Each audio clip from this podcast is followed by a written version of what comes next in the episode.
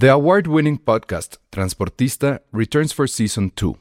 This time, we'll meet Beto Coral, who has lived his whole life in pursuit of one thing justice for his father, a police captain. Captain Coral was mysteriously murdered shortly after leading the search block that captured and killed notorious drug lord Pablo Escobar. Listen to Transportista Who Killed Captain Coral? Available on the iHeartRadio app, Apple Podcasts, or wherever you listen to your podcasts. Ryan Reynolds here from Mint Mobile. With the price of just about everything going up during inflation, we thought we'd bring our prices down. So to help us, we brought in a reverse auctioneer, which is apparently a thing. Mint Mobile unlimited premium wireless. Ready to get 30, 30, bit to get 30, bit to get 20, 20, 20, bit to get 20, 20, bit to get 15, 15, 15, 15 just 15 bucks a month. So, Give it a try at mintmobile.com slash switch. $45 upfront for three months plus taxes and fees. Promo rate for new customers for limited time. Unlimited more than 40 gigabytes per month. Slows. Full terms at mintmobile.com.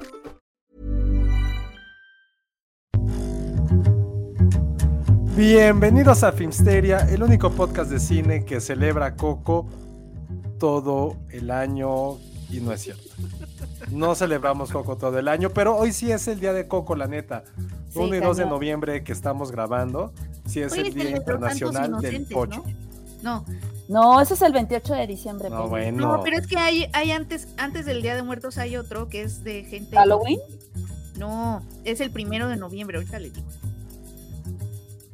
Los muertos pueden llegar cuando se les hincha el huevo, ¿no? O sea, pues, prácticamente no necesitan. Tienen todo el día para llegar, ¿no? Ajá, no, tienen toda día, la vida. es el día de todos los santos. Es que primero se celebran Ah, a los digo muertos y luego a los muertos en general. O sea, Ajá.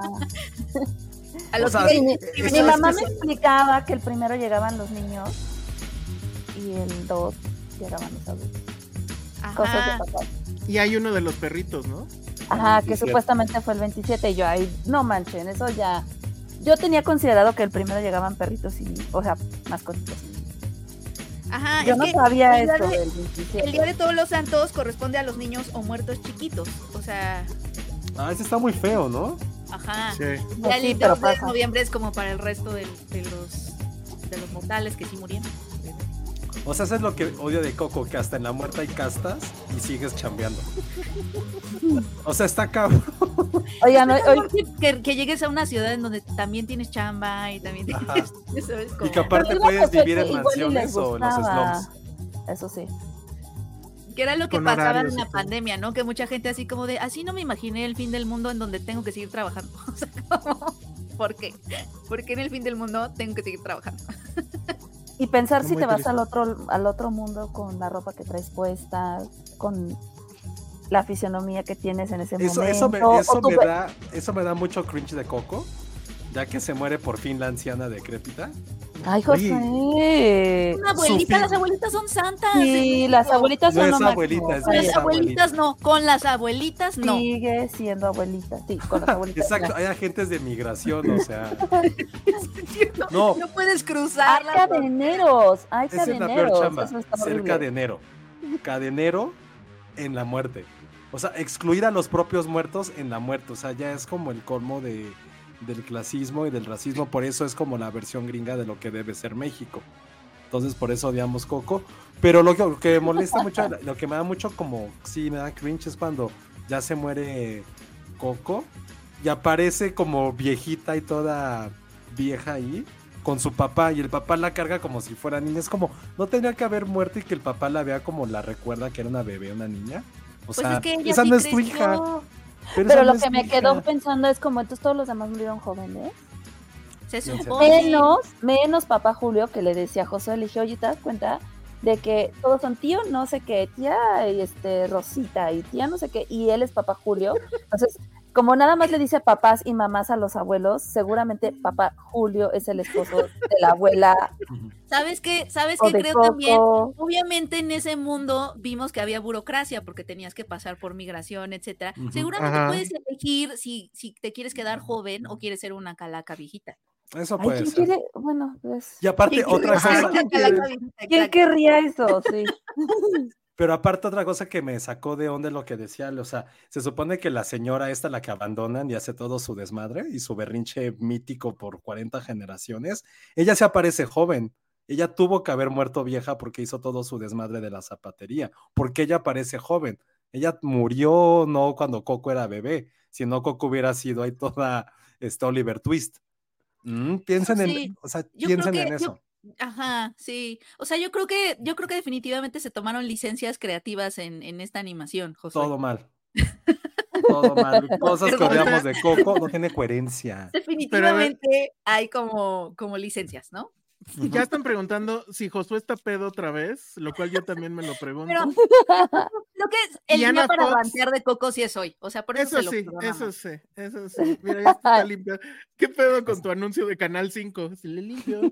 Bueno, Ana Fox dice, no fucking güey, están hablando de Coco. Hoy es el día de Yes. Coco. Oye. Ana, junto con Hoy es Turning Coco Red. Day. O sea, como que son nuestros extremos. No, Sí, no, pero si hubiera caído esto en 31, hubiéramos hablado de Halloween, se cayera el 15 de septiembre de Don Porfirio, el 14 de febrero. de Don Porfirio. Increíble. ¿no? Ay, ojalá, ojalá pase pronto. Del vuelo del águila.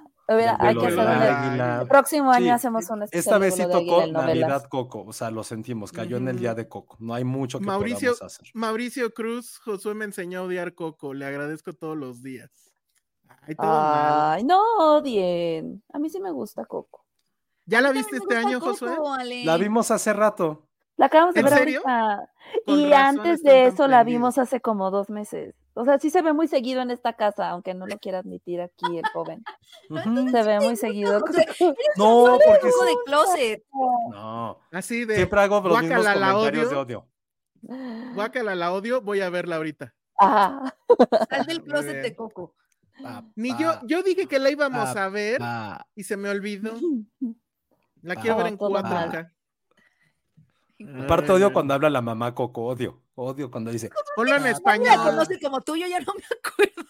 Sí, ya no me acuerdo. Nadie le- Yo solamente diré que odio verla en inglés. O sea, sí es de las pocas películas que tengo que ver en ¿Y la español. vieron en español? En inglés, porque acá es que es mi hijo. Le dije, no, no puedo con el pinche spanglish horrible, asqueroso. O sea, no, no, no, no, no. Vean en En español. español, en español se burlarían de Elena Poniatowska, entonces estaría más épico.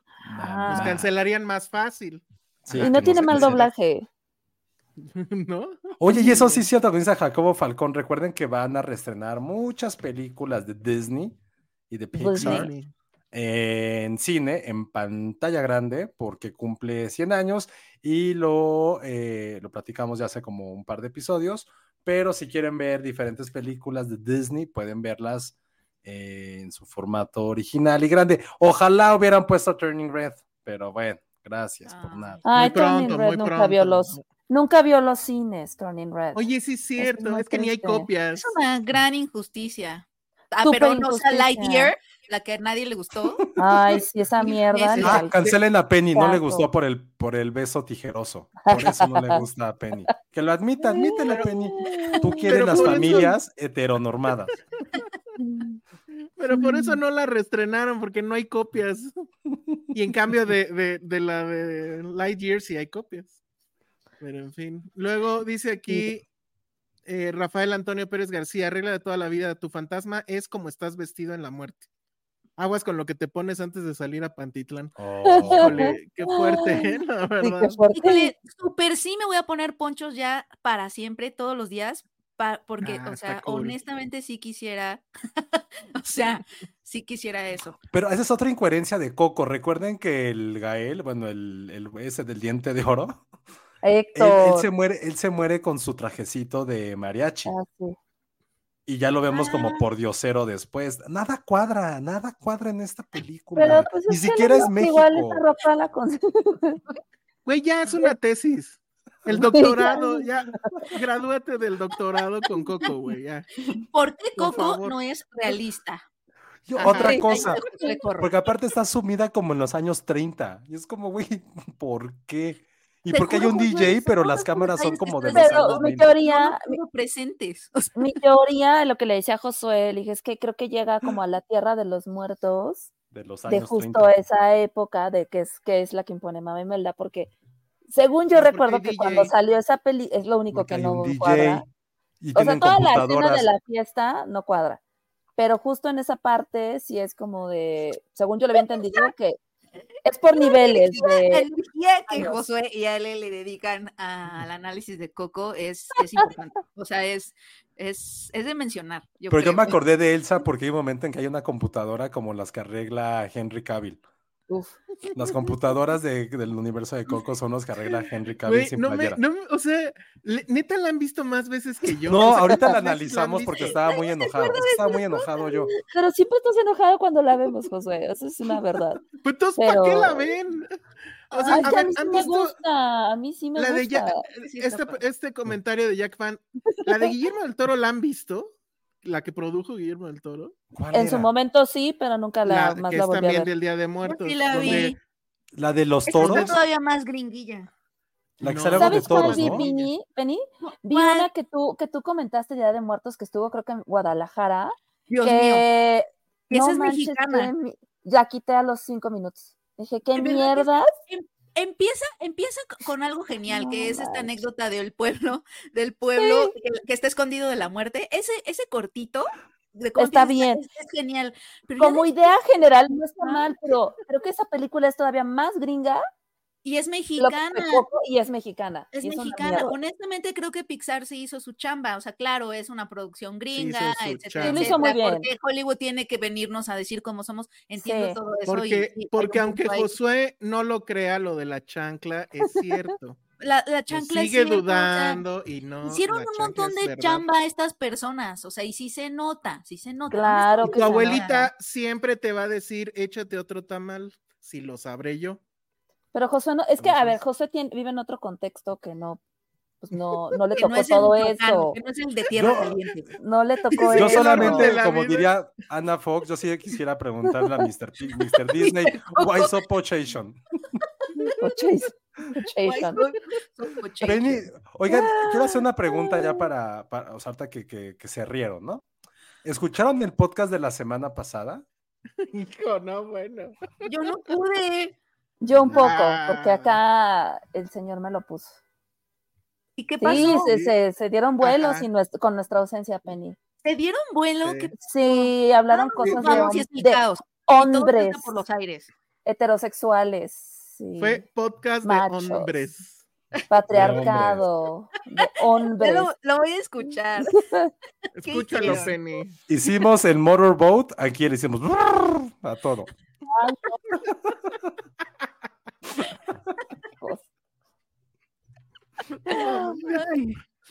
Hay que hacer Me- nuestro Penny. Hablemos, donde hacer- hablemos Sí. de cuellos. ¿Te acuerdas que vez de- hicimos? No. No hemos hecho. Deberíamos hacer un Girls Dare, algo así. No lo hemos hecho. Ay, siempre, siempre se les dice y nunca Ya pueden. sé, ya. No, sí hay que hacerlo, Ale. Epi- Yo sé Girlsteria número nuestras tres. Ocupaciones están cañonas. Y pero- el título sería Cámbiale March. Ay, claro que no. No, mira, que seamos Patty, tú y yo. Un Girls. Ay, sí. ¿no? Sí, 100%. Estaría increíble. Para Patreon. es- pero esto para es mentira porque Elsa no sabe nada. No estuvimos Pero de tú FIFAs porque estabas Elsa. de FIFAs, ¿no? Ah, no, Sí, ibas solamente- ayer. Su sección deportiva. No, pero fue este, porque Elsa fue por lo de Piqué, porque vino Piqué. Ah, sí, media hora de ¿Vino defendiendo Piqué? a Piqué. La Sí, semana se pasada, cayó. Sí, se cayó Penny, pobrecillo. Mm, Yo no digo que sí se fracturó, ¿no? Algo.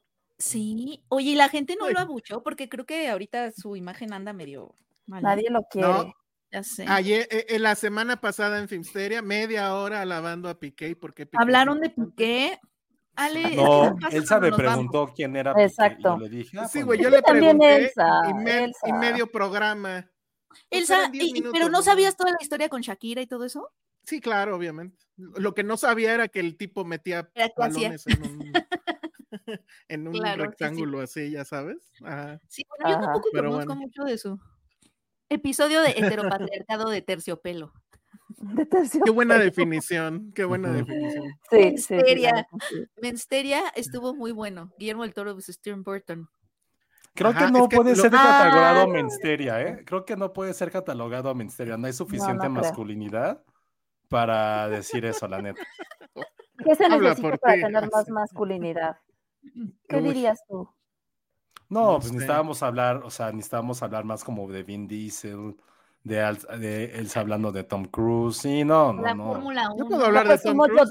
Casa House Filmsteria. Eh, es que ni siquiera llegamos a no eso. es- Porque no es, eso no es tan masculino, pero intenta, ¿no?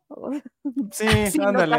Lo intentamos. Bueno, En las normas Según de lo que Patty, es masculino, ¿no? según Ajá. Patty, esta casa es Dojo Moyo House, que porque Ah, tenemos pero con pantallas. olor humedad. O sea, dos ¿Por qué pantallas. con olor humedad?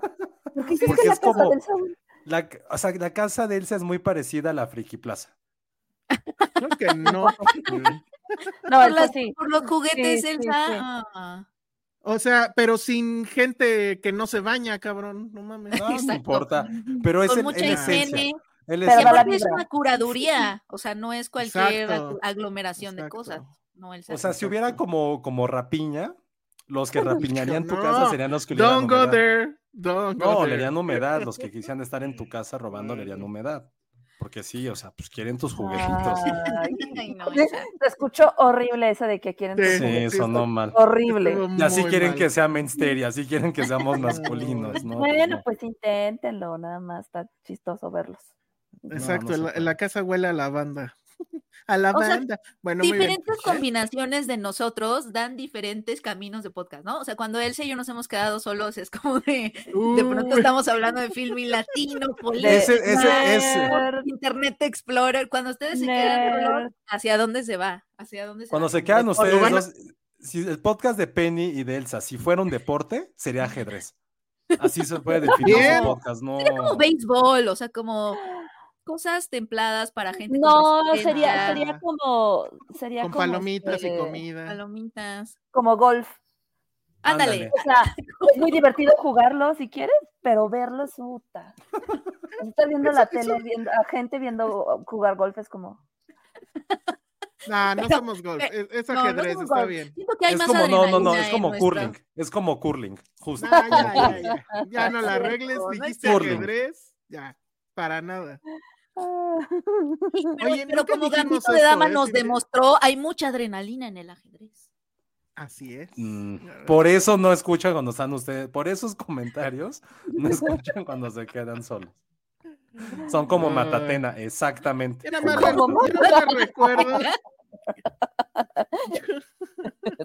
yo nada más les recuerdo que el episodio más escuchado fue porque hablamos de un documental. Exacto, Ay. gracias, Elsa. Gracias. Ah. Y donde caso. hablamos tú y yo, porque Josué aplicó la clásica Josué, La de de no me voy a mi celular, ahí se ven. Ajá. Los Ese números nos respaldan, los números nos respaldan. Así es, ahí está. No Si los números nos respaldan, entonces bendito sea lo que dijo el hermano ruso contra Martin Scorsese. ¡Pum! ¿Qué dijo Ah, contra Martin Tómela. ¿Qué dijo? ¿Qué Aquí dijo? voy a, me voy A a, ver, salir tantito del bien. podcast para que analicen qué joya de referencia y de analogía Ay, sí, tan de fina referencia. acabo de ¿Pero dar. de? Me No voy a salir entendí. 10 segundos. Yo A no ver, entiendo. Va el, va el chisme, No va el chisme. A ver, A ver, ¿saben Ajá. ustedes que su hija, Francesca Scorsese, ajá. tiene una batalla personal por hacer de su padre una estrella de TikTok? Ay, lo sí, está y- logrando. Y se lo agradecemos un montón, ¿no? ¿O no? Se Sí, lo agradecemos muchísimo, totalmente. Entonces, subieron un video donde Scorsese está en apariencia entrevistando a un actor para su nueva película, algo así, pero luego se ve que el que tiene enfrente es a su perrito. Y su perrito se llama Oscar.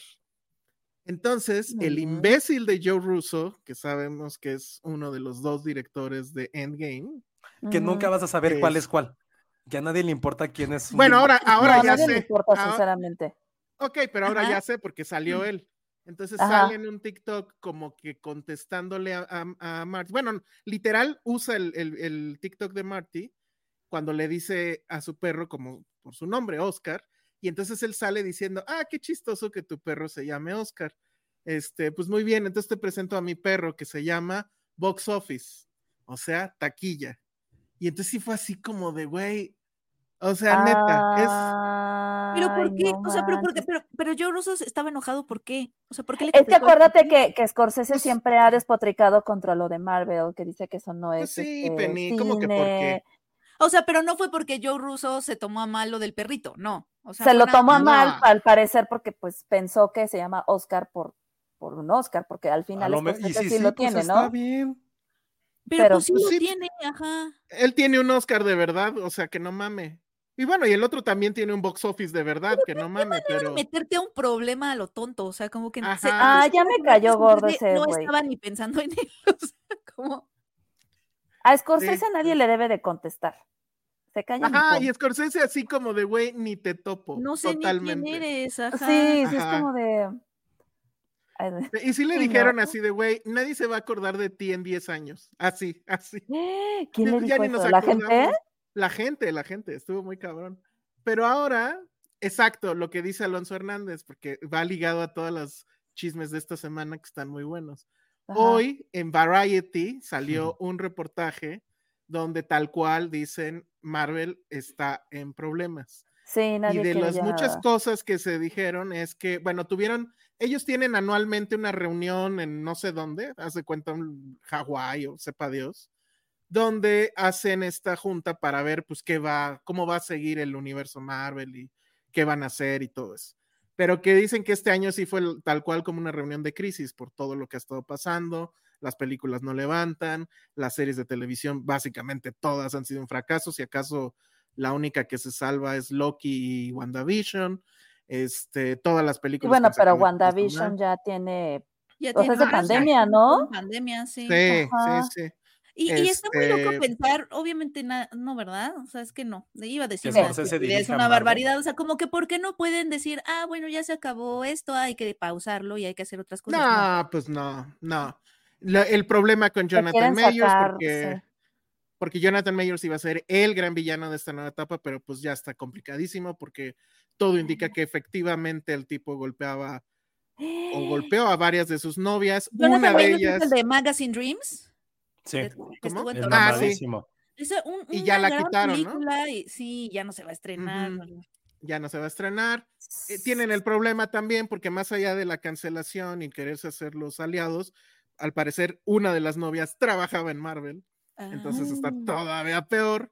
Y lo más loco, que yo me imagino a Scorsese riéndose viendo esa revista, es que al parecer sí está el plan, todavía como plan, como posibilidad, de que decidan revivir a Iron Man, pagarle un mega billetazo a Robert Downey Jr., Es que Iron traer Man a- es- siempre- hacer lo mismo con Scarlett, o sea, con Viuda Negra, revivirla.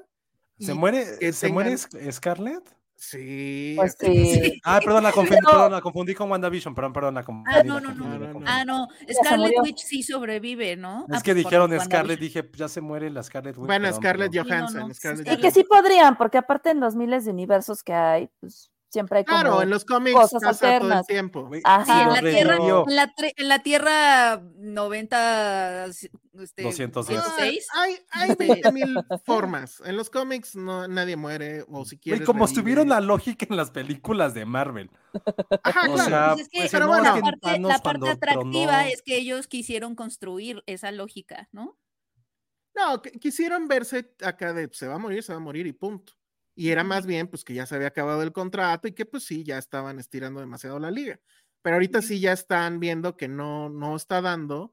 Eh, la última cosa, bueno, ya viene Marvels la semana que entra y ahí también hay broncas porque todo indica que va a fracasar económicamente. Digo, ya sabes los- mundo. Ya sabes los fracasos de Marvel, ¿no? O sea, 300 mil Claro, dólares. sí, sí, no, sí. no, ya. Claro, Yo sí. quisiera ya la Yo mitad. quisiera para- fracasar, fracasar a nivel Ajá, Marvel. como Marvel para pintar la Fracasar estilo. Marvel. Es como cuando Disney dice, es que no tengo dinero y tú... mm. es como... Sí, es ahí vete al Ah. diablo, sí. Sí, es que no tengo están- dinero, es, no es mi no tengo dinero.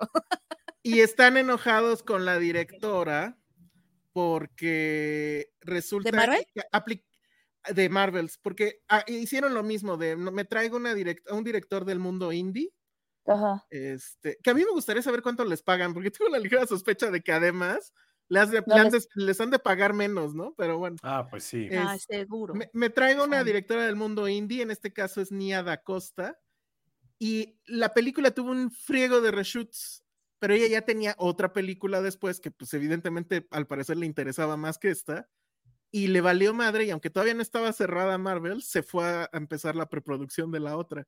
Entonces, uy, no le hagas eso a Disney porque, uy, se enojan y sí están enojados. Entonces, es un caos, es un caos y todo viene pues, en ese reportaje de Variety que lo pueden ver en la página de Variety. No... Oye, estoy viendo a esta chica, Nia da Costa, fue la que hizo. Candyman, ¿se acuerdan que hablamos de Candyman? Sí, no Sí, hizo sí. nada? Candyman. Sí. Pues es- también es como están reclutando, ya volviendo a, nuestro, a nuestra parte de deportes y FIFAs, si están reclutando medio me. O sea, Pues, Candyman, pero la ella- neta, no ella- sé si ella era se para colocaba- ella estaba como en este grupo de, de directoras prometedoras, este, de esta nueva camada de mujeres directoras. de Ay, Hollywood. pero prometedoras por Candyman, o sea, No, perdón, antes pero de no que puede hiciera ser. Candyman, estaba como Little en Woods, este ¿no? grupo de, ajá, Sí, una que como sale esta de- chica que sale en Marvel también, la que es como Ajá. Valkyria. Sí, sí, Eh, no sé si la Thompson. platicamos, pero No pues, me acuerdo, la es verdad. que Yo no fuera yo de no vi. Candyman, ¿estaba, estaba? A mí sí no, pero tampoco se me hizo la gran cosa. Exacto. Ajá, exacto. Sí. Es que Sí. también es bien difícil trabajar, o sea, con los estudios. O sea, es que también, por mucho que alguien quiera como imprimir su propia visión autoral o lo que sea, la verdad es que No, no creo que se imposible. pueda. O sea, a menos que seas, no sé, Greta Gerwig, ¿no? Que, o sea, que seguramente también tuvo ahí, ¿no? Sus tensiones como de. O, o "Ah, James Gunn, porque O la neta James es que James Gunn, o Gunn sea, ha hecho lo que ha querido. Es bien Sí, sí, sí. complicado trabajar con estudios, o sea, también. Oye, y, y esto que dice Mar Robles, y luego nos guardaron a Tenoch. Ay, es que Pero ya vieron que gracias a la 4T Tenoch va a revivir. Ah, no, ¿cómo? No sabía. o no sé ¿cómo? si ya pasó, pero anunciaron que iban a hacer así como un show con varios artistas pues, de la 4T y que iba a haber una fiesta y entre los que iban a fichar eh, para ayudar a Acapulco, en la lista estaba Tenoch. Yo no sé quién va a querer fichar con Tenoch, pues, pero Ya, ya, Ok. Y esto también bueno. se me pasó, el tema de Mahershala Ali que iba a ser Blade, pero el guion, pues dice, aquí dice, por tener un guion feminista, yo no lo leí la nota así tal cual que dijera, por tener un guion feminista Mahershala no quiere. Lo que pasaba con ese guion es que a pesar de que la película se llama Blade y que él es el protagonista, decía que por ahí de la segunda parte ya Blade no salía. Y Ah. efectivamente le daba este más, eh, más, eh, más eh, tiempo en pantalla a otro personaje que al parecer sí es mujer y que eso pues no le gustó a él, pero yo no, bueno, o sea, creo que como actor y protagonista pues igual. No, ya leí hace ratito que no es porque sea mujer, sino porque en la segunda mitad de la película hay tres personajes por encima de él. Ah, O sí, sea, sí, que él es como de, o sea, es como, como Ned Stark, así en la primera temporada es el protagonista, faltan otras siete y ya no vuelves a aparecer. Ya, como de, Mm. ah. Ya. Digo, no sé que tenga que, digo, pues. Claro, igual, claro. No, Y- no sé, pero. Y a esa sí. sí le asignaron un presupuesto ínfimo de adivinen cuánto. 8 No. millones ¿Cuánto? de dólares. No, ¿Cuánto? ocho no es nada, ¿no? ¿no? Cien. ¿Cien? ¿Cien millones? ¿Cien? Ay, que me lo Me encantan sus presupuestos ínfimos. Ajá. De nuevo, quiero, quiero fracasar como Marvel en la vida. No me alcanza. Nada más traigo 100, ¿qué onda? ¿Te la avientas? Y pues ya. Ay, sí, bueno, Pero la neta, o sea, no, no es como por desearle el mal a nadie ni nada, pero sí ya hacía falta sí. que Marvel diera un paso atrás, o sea, que, que firmara el divorcio y que solamente diera manutención al niño Disney, pero que ya no estuviera en su vida. O sea, hacía más daño estar ahí como padre. Creo que como padre ausente hace mejor que estando ahí de metiche en todos Yo- lados. Yo lo que creo es que ya deben de matar esta línea, porque tienen dos que no han explorado todavía. Sí, como falta-. Pero ya viene, ¿no? Con todo lo que he despotricado aquí de que me aburren ya, este, que son la misma película una y otra vez, yo, yo nada más por curiosidad vería la de los X-Men con... O sea, porque Eso es Exacto. justo. Los cuatro fantásticos también. Pero Los creo que son franquicias que ya venían, ¿no? En camino o ya tenían como Se habla, pero no, viene. no- ¿Cuál será no el problema? Pero ahí, por ¿Y ejemplo, rápido, ¿por qué? Es por que qué también es la querrías huelga. verla? Espérame, Ah, la ¿por qué querrías ver X-Men? O sea, lo que yo quería era ver X-Men, pero es que ya no se puede. Lo que yo quería ya no se puede, porque ya mataron a los personajes. Pero yo sí quería que los personajes que conocíamos, legendarios de Marvel. Iron Man, bla, bla, bla, convivieran con X-Men. O sea, eso era como lo que yo quería, o como que me parecía lo más natural, así Pues como a lo mejor- los Guardianes de la a lo- Galaxia. Siento que eso les hubiera como No, generado o sea, mi pregunta, porque también lo que dijo Ale de, de los cuatro, de, iba a decir del Four Seasons, ¿eh? de los fantásticos cuatro esos. No, a lo que voy es que ya son Bueno, en personajes inglés para que, ya entiendas, cono- José, que ya conocíamos. O sea, creo que a lo mejor la Ah, clave es ajá. meterte personajes que ya conocías y no meterte con calzador personajes secundones. Es que eso que ahora es quieren ser- o sea, ¿qué diablo está Loki? El este, el, la- el águila que vuela, ¿cómo se llama? De Capitán América. El águila, qué El bueno. Ah, sí. Falcon, el este, la bruja witch, esta, la Y eso que Loki era uno de los personajes más Mm, populares. Sí, pero cuando han intentado meter justo estas películas de personajes no tan conocidos como el de la abejita pedorra, ¿cómo se llama la, la última que viste? ¿Esa? Era una Ah, este, pero ese no es Marvel, ese es DC. Ah, Ah, güey, no Blue mames. Beetle, Bueno, lo mismo. lo pensando mismo. en. Shang-Chi, por ejemplo, que a nadie le importó, este, ¿qué otro personaje? Quieren sacar Captain America, pero ahora con el otro dude, ¿no? Sí, pero no, ya, ya. O sea, yo digo que esos planes son los que ya deben de Es que eso fue cancelar. lo que siento que destruyó todo. Es como, güey, seguir alargando, alargando, alargando, algo que ya era como seguirle sacando leche a la, a la vaca que ya estaba a punto de morir. Era Pues como, es que Es el típico caso de, ¿te acuerdas que, te acuerdas que en Avengers hay una mujer que sale al fondo? Vamos a hacer una película de ella.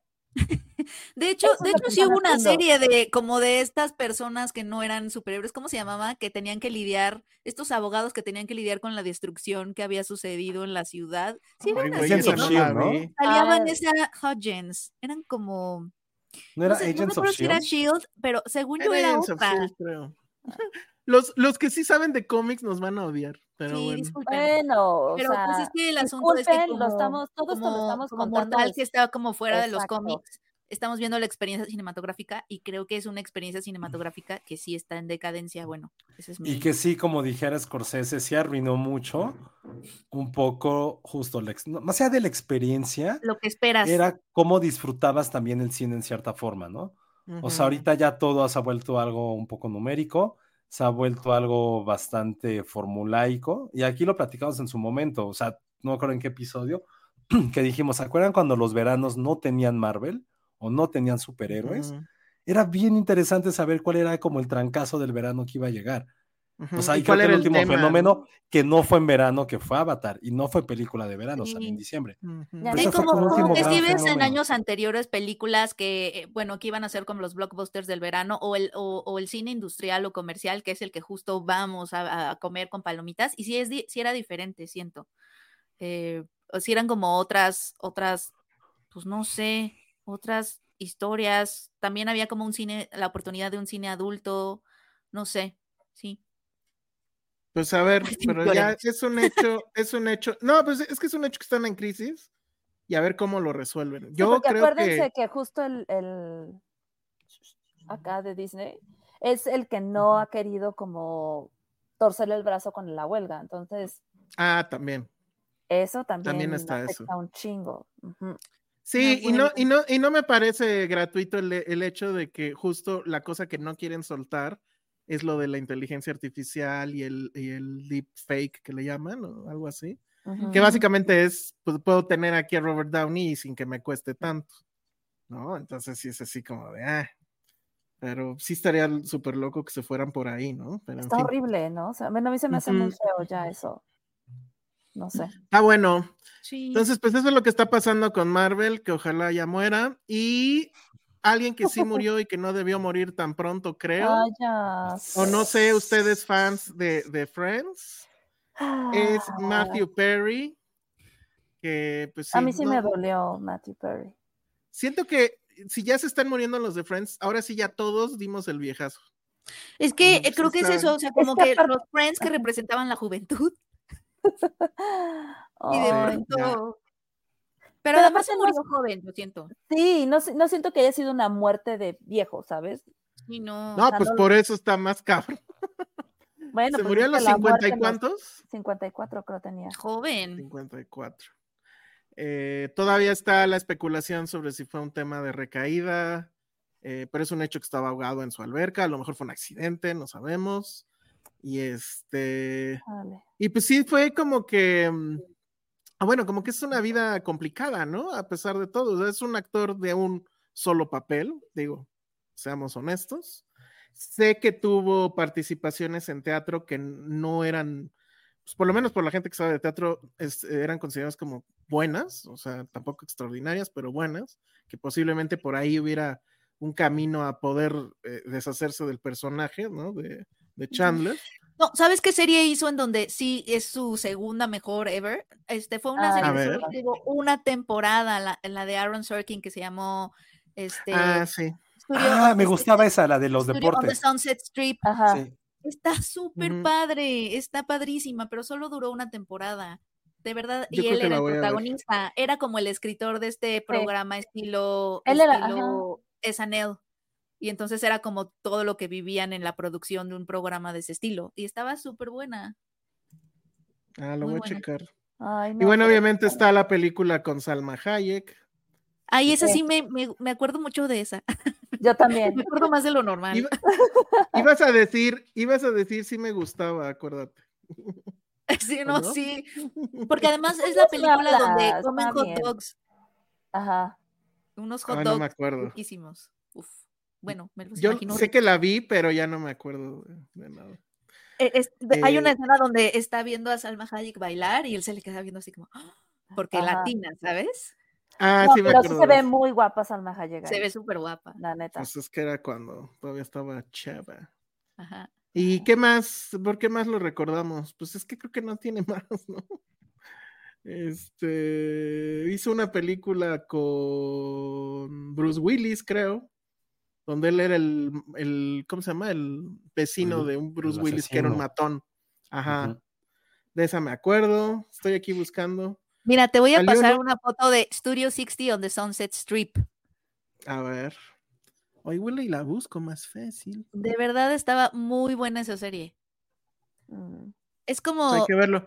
así como que, ya sabes, yo tengo mi serie favorita, Iván tiene su serie favorita, pero tenemos una lista en donde fusionamos sus gustos con los míos y es como no es de nuestras cosas favoritas y este es de nuestras cosas favoritas. Ay, qué padre, Penny. Sí, Me gusta. Studio eso. 60. Yo más bien lo recuerdo, ya no- saben que yo y Friends y yo somos enemigos mortales, Sí, no. pero más bien tiene una serie donde que era como un locutor de deportes que se llamaba Go ¿No On. es esa? No, Go On Ah. se llamaba. Yo pensé que era esa la que sea Penny, no, pero se llamaba Go On. No, No estaba Sí. Tan mala, tan mala. Creo que fueron como tres temporadas de esa, o dos, una o dos temporadas, no recuerdo. No estaba tan, tan mala, pero, pero está, a mí, a mí sí me gustó, me gustó así, me gustó leve, la neta. esta sí está padre porque mm, es de Aaron Sorkin, entonces ya saben. Este, pues sí sabe cómo hacer tele, ¿no? Pero me la, me la la gente, no- de estos universos de Aaron Sorkin donde la gente es súper ingeniosa y súper elocuente todo el tiempo. Josué Pues busca sí. a Matthew en Who Dated Who. Ahorita les digo con quién anduvo Matthew Perry. Ay, con un buen. Ah, y claro. tiene super claro. historial también. Eso está muy bien. Eso ¿Tiene está mucho muy bien. historial? venga. Sí, o sea, Bueno, y con Julia que- Roberts. Neta. Ah, sí. Sí. Anduvo con Julia. Ah, y de hecho salió, no Claro. salió en Friends Y porque sal- andaban. Ajá, justo. Oye, sí, el güey era un, un man whore, ¿eh? Tiene muchas. Julia Sí, Roberts, no. pero un poquito, anduvieron un año. Está bien, pero ya, o Eh, sea, Jasmine. Bleeth, que seguramente él se va a recordar porque sí estaba guapetona. Con Neve Campbell anduvo. Ah, sí, cierto. Órale. Tampoco. Con Renée Zellweger. Esa no me la sabía. Con Heather Graham en su mejor momento. Wow. Sí. Con Lauren Graham, la MILF más MILF de todos los tiempos, la de Gilmore Girls. Ajá. Oh. Con Piper Perabo, que ¿cómo se llama su película? Coyote Ugly. Ah, Con Lizzie Kaplan. también Lizzie Órale. Kaplan, muy bien. Y se rumoró que con Meg Ryan. Órale. Órale. Sí, tiene buen historial Generación Z. Sí, la neta Está sí. bueno.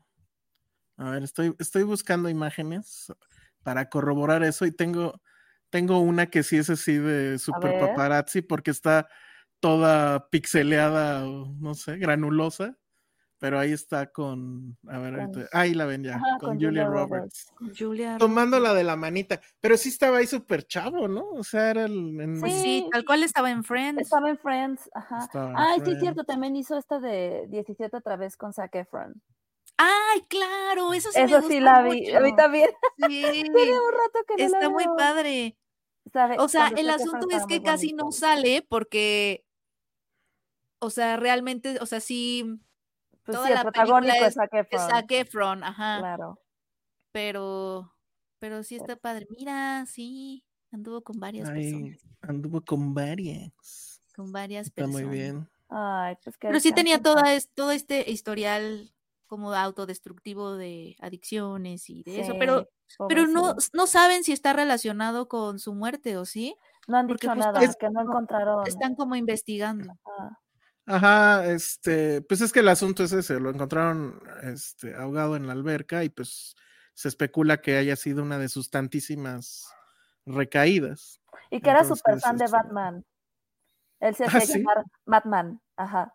Y tenía, o sea, en su, en su alberca, bueno, en su jacuzzi, tenía ojo las, este, y con luces, el- la insignia de Batman. Órale. Estaba, o. Como que la historia de Matthew Ay, Perry me siempre la, la he asociado con BoJack Horseman un poco porque no sé si vieron BoJack Horseman. Totalmente, sitcom, totalmente. y luego después de ese sitcom como que anda perdido en la vida y, y obviamente muchas adicciones, alcohol, etcétera, y pero tiene este pasado del que sigue viviendo, obviamente, mil regalías de los reruns de su propia sitcom, que creo que un poquito Ujú. era la situación de Matthew Perry. Y, hay, y de hecho en Bojack Horseman hay una escena en donde él se cae a la alberca de borracho. O sea, como que Ajá. eh, empieza la serie así como él en la Es alberca. el intro. entonces como que, ajá, es como que, no sé, ahorita también lo asocié con, con Es que BoJack. está cabrón realmente quién ha podido salir de esos personajes tan tan relevantes para una generación. Ninguno, Está muy cabrón. No,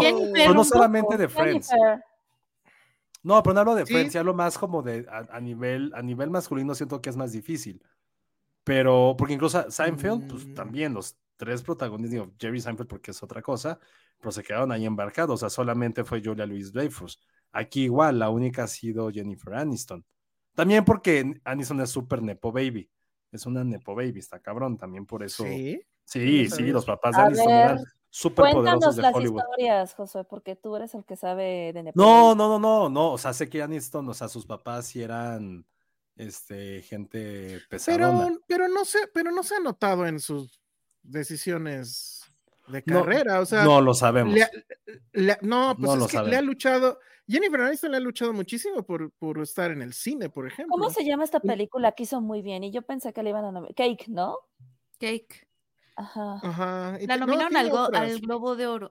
Pero justo son películas independientes, o sea, nunca le apostó a las películas de, de gran Bueno, pero. Plan B sigue siendo de ella o se lo dejó a Brad Pitt todo. Ah, no Porque sé. ves que fundaron los dos la Sí, bueno, ahí, también porque hicieron un power couple muy cabrón. Y sí, Brad Pitt Exacto. Pero ahorita el 30 años Power siendo- Couple, según yo, Jennifer está trabajando con Reese Witherspoon. Ellas son las que están produciendo Exacto. juntas. Mm. Sí, pues la serie, la de The Morning Show, es de ellas dos. Es de ellas dos, ajá. Ajá. Pero no, eh, había otra.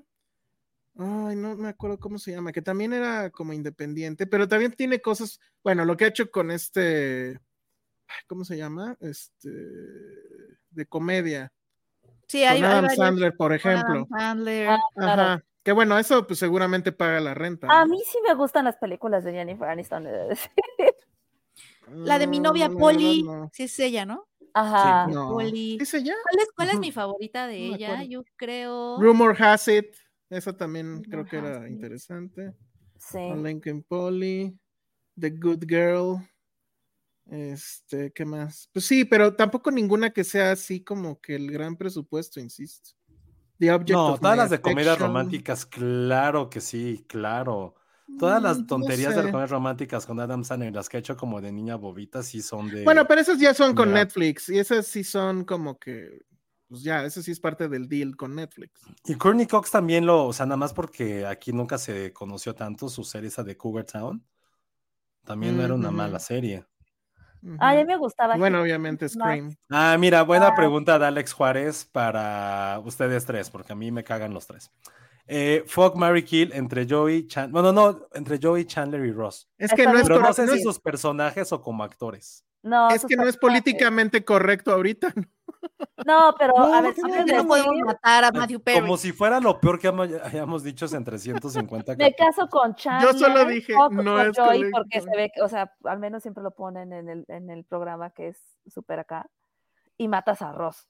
Entonces, A mí también mi favorito era Chandler. Yo tenía un crush con Chandler. Mm. Es que era muy bueno, sí, o Está, sea, muy, está muy fácil entonces este. sí, muy fácil. Es que era un Sí. buen tipo, ¿sabes? Eso era lo ajá, lo que, lo que. Y lo que dicen también es que su, autobio- autobiografía es buena. Le iba bien en el trabajo. Oye, sí, Chandler era la mejor. nadie opción. sabía, nadie sabía en qué trabajaba. Ajá. Era muy noventas esa caricatura, ¿no? O sea, el tipo tenía lana. Era Hay muchas cosas que no envejecieron bien, obviamente. Ajá, Sí, o sea, tenía lana en una cosa que nadie sabía de qué era, pero bueno.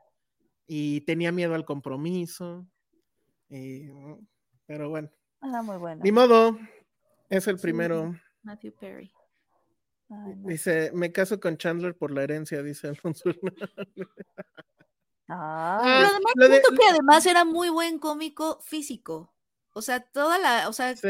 me Sí, gustaba cómo expresiones movía, faciales, como, o sea, como que todo. sí hacía comedia física que a mí me gustaba, cómo se todo así, o sea, Cómo todo bailaba. cómo bailaba, este, no, o sea, esa escena del pivot, ¿no? En donde casi se está cayendo la escalera, o sea, como que hacía buena comedia física también, por eso Sí. también me gustaba mucho. Sí, Sí, totalmente. Sí, tenía eso. Pero sí, nunca, nunca supo salir del personaje. No he visto esa serie que dicen. Creo que sí la voy a ver, la de Alan Sorkin. Sí, eh, eh, de verdad le queda muy bien, como que Aaron Sorkin encontró un personaje en donde podía brillar y no te remitía tanto a Chandler. O sea, es, es un, es un tipo este, muy neurótico, muy, este, muy elocuente, muy ingenioso, eh, un escritor, entonces neuro- neurosis, pero también mucho talento y hace comedia y está enamorado. O sea, como que la verdad es que le queda muy bien ese papel. Como que sí le encontró esta, este lugar, lo hace muy bien. Yo creo que es su mejor de, de Friends, después de Friends, es lo mejor que le he visto. Está Studio bien. 60 on the Sunset Strip se llama. Ok. Ah, Ah, es que eh, pues, su no la es Sarah. Paulson. Ok. Sarah Va, pues a ver si está en alguna plataforma. Si no, pues tendrá que ser a la mala. Creo que está en HBO, creo. Ok. Pero si no, ajá, Bueno, yo sé que eso pues no lo te checamos. Y seguramente van a salir ahorita cosas, vas a ver. Sí, ¿tú crees? Los episodios perdidos de Friends. Entonces, ¿por qué no? Así como los Beatles que sacan rola nueva cada año casi. Muy bien. Ay, Ay, voy por por mi hoy salía la conector nueva y no la he escuchado. ¿Qué? ¿Qué dijo Penny? Ya no hay. Voy por mi Bueno, conector. Ah, ok. ve por tu cargador, supongo se refiere. Muy bien, pues bueno, eso fue. Friends. Hay una anécdota que él, que él contó en un programa, no me acuerdo en cuál. Este, la cuento rápido y ya con esto acabamos porque sí se me da mucha risa. Bueno, Ajá. él la cuenta mejor, obviamente, pero que estaba en una fiesta, este Matthew Perry, y le dijeron, ah, mira, ah, no, él vio así a lo lejos y dijo, ah, pues es este M. Night Shyamalan. Entonces, como obviamente él siempre estaba buscando, ¿no? Este, pues, tener papeles y hacer cosas diferentes y demás, agarra y, y- y va con él y le empieza a hablar. Y entonces le dice, ay, este, hola, soy Matt, y no sé qué, ay, hola, ¿cómo estás? Y dice, no mames, súper buen pedo, este, Shamalayan, y est- estuvimos Mm. chupando y hablando de proyectos y no sé qué. Y luego me dice, no, pues no te quieres venir a esta otra fiesta que va a estar buenísima. Ah, sí, no sé qué, vamos. Total que va a la otra fiesta, y entonces ya desde que se puso pedo ya no se acuerda, ya no le dijo nada de, oye, dame chamba o algo ya. Total, que estaban en, en, en esa otra fiesta, él ya estaba muy mal y le dice, güey, ¿qué haces? O sea, se encuentra otro y le dice, güey, ¿qué haces aquí? No, pues me trajo Shamalayan. Y ya le dice su amigo, ese no es M. Night Shyamalan. Ese es un, ese es un güey indio morenito que se parece, pero no es M. Night Shyamalan. No. Y entonces, ajá, toda la noche el güey pensó que estaba ya en el siguiente paso de su carrera. Sí, sí, No. sí. Entonces, obviamente, insisto, él lo cuenta mucho más cagado. Sí, está Pero cagado. este, ajá. Algo Aunque- todos. Ajá. Aunque la historia tiene un giro más macabro, bueno, no sé si macabro, pero más así de, güey, neta sí andaba muy pedo ese cabrón. Porque le preguntaron a. Night Shyamalan sobre, o sea, le contaron esa anécdota. Y él dijo, no, espérense, yo sí era el primero. El de la segunda fiesta yo no supe nada, pero sí lo conocí, sí lo, ajá. Entonces, imagínate, todavía peor. O sea, estaba pedísimo el güey y lo, ah, lo confundió en Yo su creo peda. que, ajá, en su peda se fue con, no sé qué pasó ahí, pero bueno, Qué estúpido. ese, ese era el nivel. En Ay. fin. Ay, David, David Snow dice, basé mi personalidad en Chandler desde los 11 años. ok, Nice. muy bien. Está bueno. ¿no? ¿Qué nos está diciendo Jacqueline Cruz? No sé. Ah, dice que, ah, mira, interesante. Dice eh, en, su biografía, ah, porque les digo que la autobiografía sí parece que es muy buena. O sea, no se guarda nada y es crítico de sí mismo y demás. Dice que su adicción fue por accidente, por mitigar el dolor que consumía, consumía medicamentos que causaban eh, adicción. Al final fue víctima de esas grandes farmacéuticas que les valió comercializar ese tipo de medicamentos. Ah, eso yo no lo sabía, ¿eh? Como los Usher. Ujú, exacto. Bueno, pues muy bien. Eso fue Matthew Perry. Y pues vamos a de lo que vamos a hablar hoy. No sé con qué quieres empezar, Josué, o cómo lo ligamos. Sí está difícil, creo. Sí, está difícil. Creo que la primera pues tendría que ser lo correspondiente a Día de Muertos, Halloween y demás. Que esa no la vi. Ustedes sí la vieron, ¿no? La de Five Nights. Five Nights at Freddy? Freddy's. Yo no. Ajá. ¿Está padre? Entonces, pues según yo no, pero Josué y Ale la vieron, entonces que nos Sí. platiquen. Yo la verdad tenía la expectativa, o sea, porque ya en la oficina me habían contado de que no es lo que creen, ni siquiera da miedo, está súper infantil. Eh, para que sepan, o los que no saben más bien, Five Nights at Freddy's esta es una película de terror que está basada en un videojuego, videojuego el cual nunca he jugado, pero básicamente la premisa es de un güey que es guardia de seguridad, este, trata de escapar como de, de este lugar que cuida de unos como animatronics que tienen forma como de osito, de, de, de pollito, ¿no? Este, de conejito y demás, que cobran vida y pues asesinan gente. Básicamente esa es la Oh. premisa, ¿no? O sea, es, ya sabes, el típico juego de, de escape. Creo que está en primera Ajá, persona. survival. Este, survival. Oye, ¿y, y es Five Nights at Freddy's porque Freddy's es una, un restaurante? Ajá, así se llama el lugar, Freddy's, Ya. y pues, ¿no? Y, y son las noches que este dude de seguridad, este, pues trabaja ahí.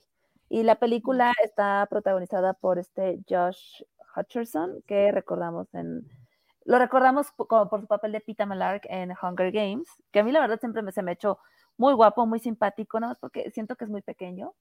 Pero, Yo, también siento como que, como que lo quiero guardar, guardar en mi bolsa. Sí, es muy pequeñito, pero sí se me hace muy lindo el tipo. Este, y pues vaya, esa es la premisa. Al final de cuentas, sí es cierto esta parte de, creo que creo que es una, pues creo que es una buena opción de terror para pasar el rato, no es, se me hace nada memorable. Este, ni siquiera llega a ser gore, creo que sí está muy enfocado al público juvenil, infantil, si lo queremos decir así. Este, y pues hasta ahí. O sea, a mí no la odié. Eh, igual y porque yo venía muy predeterminada de todo lo que me habían contado de, ay, no está tan buena y no sé qué. Dije, bueno, a ver. Eh, pero pues eh, la pasé bien, básicamente. ¿A ti te Muy gustó? bien, eso- Es que no hay mucho que, que decir, o sea, yo siento que no hay tanto que decir al respecto. Pero que diga Josué algo, porque yo ¿Por qué dicen como- que es de generación Z? Ah, sí, porque el, el videojuego le llegó a ellos cañón. O sea, yo no lo jugué, por ejemplo. Yo ni siquiera sabía de su existencia. Y- Pues es que el primer juego juego de- salió como por dos, 2013, 2014, una cosa así.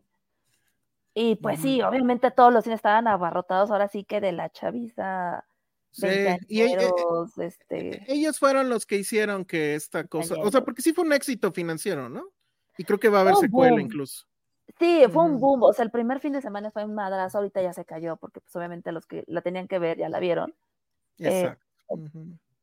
Pero pues vaya, o sea, pues sí, obviamente con todo el dinero en taquilla que ha hecho, por supuesto que viene la segunda parte, y creo que lo da, porque pues es una, insisto, es una franquicia de videojuegos, creo que tienen ya varios, no sé si sean como, Mm, sí, creo que sí. sí, ya tienen varios. Es- Este, y aquí se repite otra vez la fórmula de tráete a una este, directora eh, del mundo indie. En este caso es una mm, chica que se llama Emma Tami, que francamente no sé qué otras cosas ha dirigido. No sé si ustedes la ubican. No. Este, pero bueno, en- sí ha recibido muchas críticas justo porque pues, la película a algunos les quedó mucho a deber. Eh, pero pues ya financieramente es un éxito y, y creo que va a tener secuela y todo. Hizo una cosa que se llama Fair Chase, que no la vi, The Left Right Game, que tampoco la vi, y otra cosa que se llama The Wind, que es de terror igual, y tampoco la vi. Entonces, la verdad es que estoy revisando su filmografía y no he visto nada de ella, excepto que dirigió algunos capítulos de Law and Order, creo. Ah, no, fue actriz. Ella también fue actriz en Law and Order. Y pues ya, esa es como que su gran este, filmografía. Pero Josué, ¿la viste? ¿Qué te pareció? ¿Te aburriste? Yo ni siquiera sabía vivo que había un videojuego. Eh, La neta, la neta, es que es- justo alguien lo puso, ¿no? Que es lo mismo que con Mario Bros. O sea, siento que ahorita Universal está agarrando como Uh. videojuegos, Mm. haciendo los guiones más estúpidos, insulsos de casi de chat GPT. Y así la están produciendo. Y saben, y como lo dijimos en su momento con Mario Bros, fue de, güey, pues con que sea fanservice y los tenga contentos a ellos, parece que eso es su único cometido. La neta, no tenía, se me hizo una premisa bastante interesante cuando vi el tráiler, porque primero vi el tráiler y dije, güey, está muy cagado, es como si Showbiz Pizza o Chuck E. Cheese tomaran vida Oh, y asesinaran sí. gente. Qué miedo. Eso fue lo que dije, güey, está bien cagado. Y de repente vi la película y fue de, güey, si esto se supone que es de O terror, que, hagan, o que hagan una película del payaso de McDonald's que dicen que por eso lo quitaron, ¿no? Porque sí cobraba viva. Ah, wow. Sí, hay Eso no videos de gente, ajá, hay muchos así videos e historias de gente que, que sí, que decían que el estúpido payaso, ay no, qué horror, se movía. nos faltó este año hacer nuestro en vivo de leyendas urbanas, se nos fue este año. Ándale. Oigan, pero ¿ustedes sí fueron a Showbiz Pizza Fiesta? Creo que yo Ay, sí una sí, vez. la pizza, qué increíble. Sí, me recordó totalmente eso. Ajá. Pero ya no es lo que era. Porque había, había, Ah, ¿todavía había existe? monitos Todavía que existe. bailaban el El- hula El hula. que yo conozco, Mira, Penny, ve esta foto.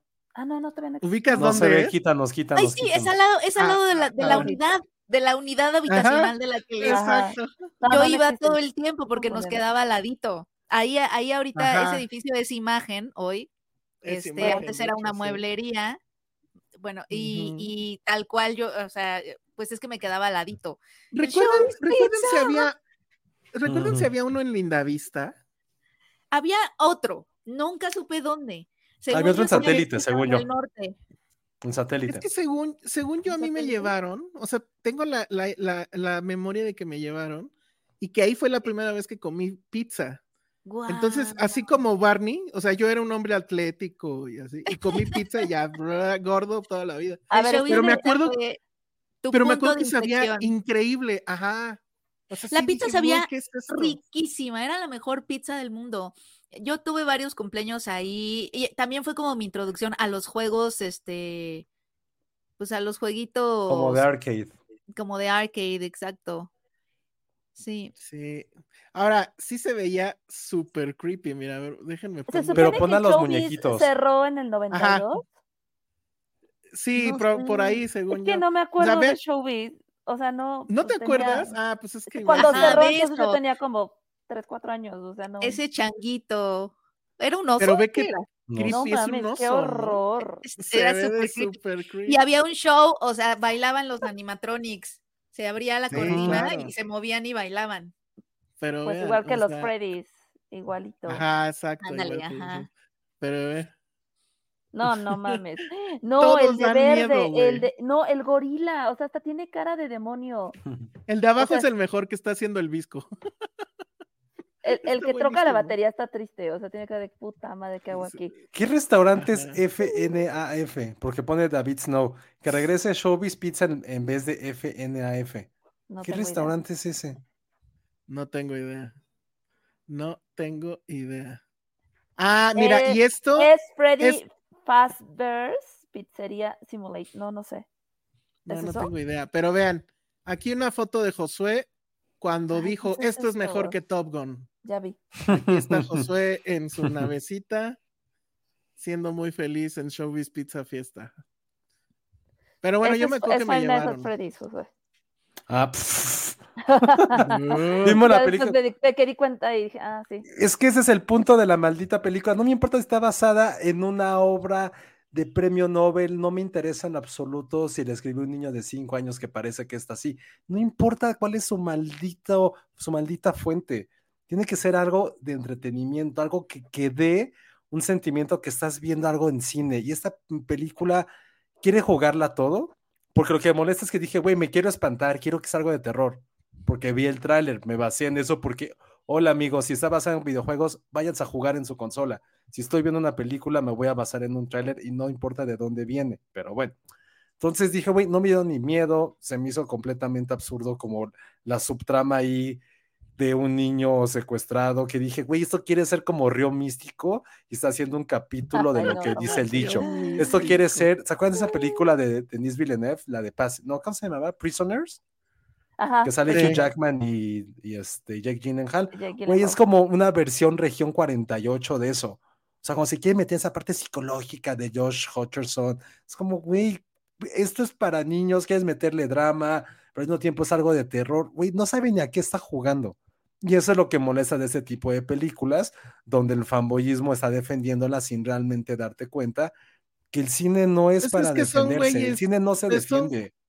Una película se güeyes que defiende por sí nacieron misma. ayer.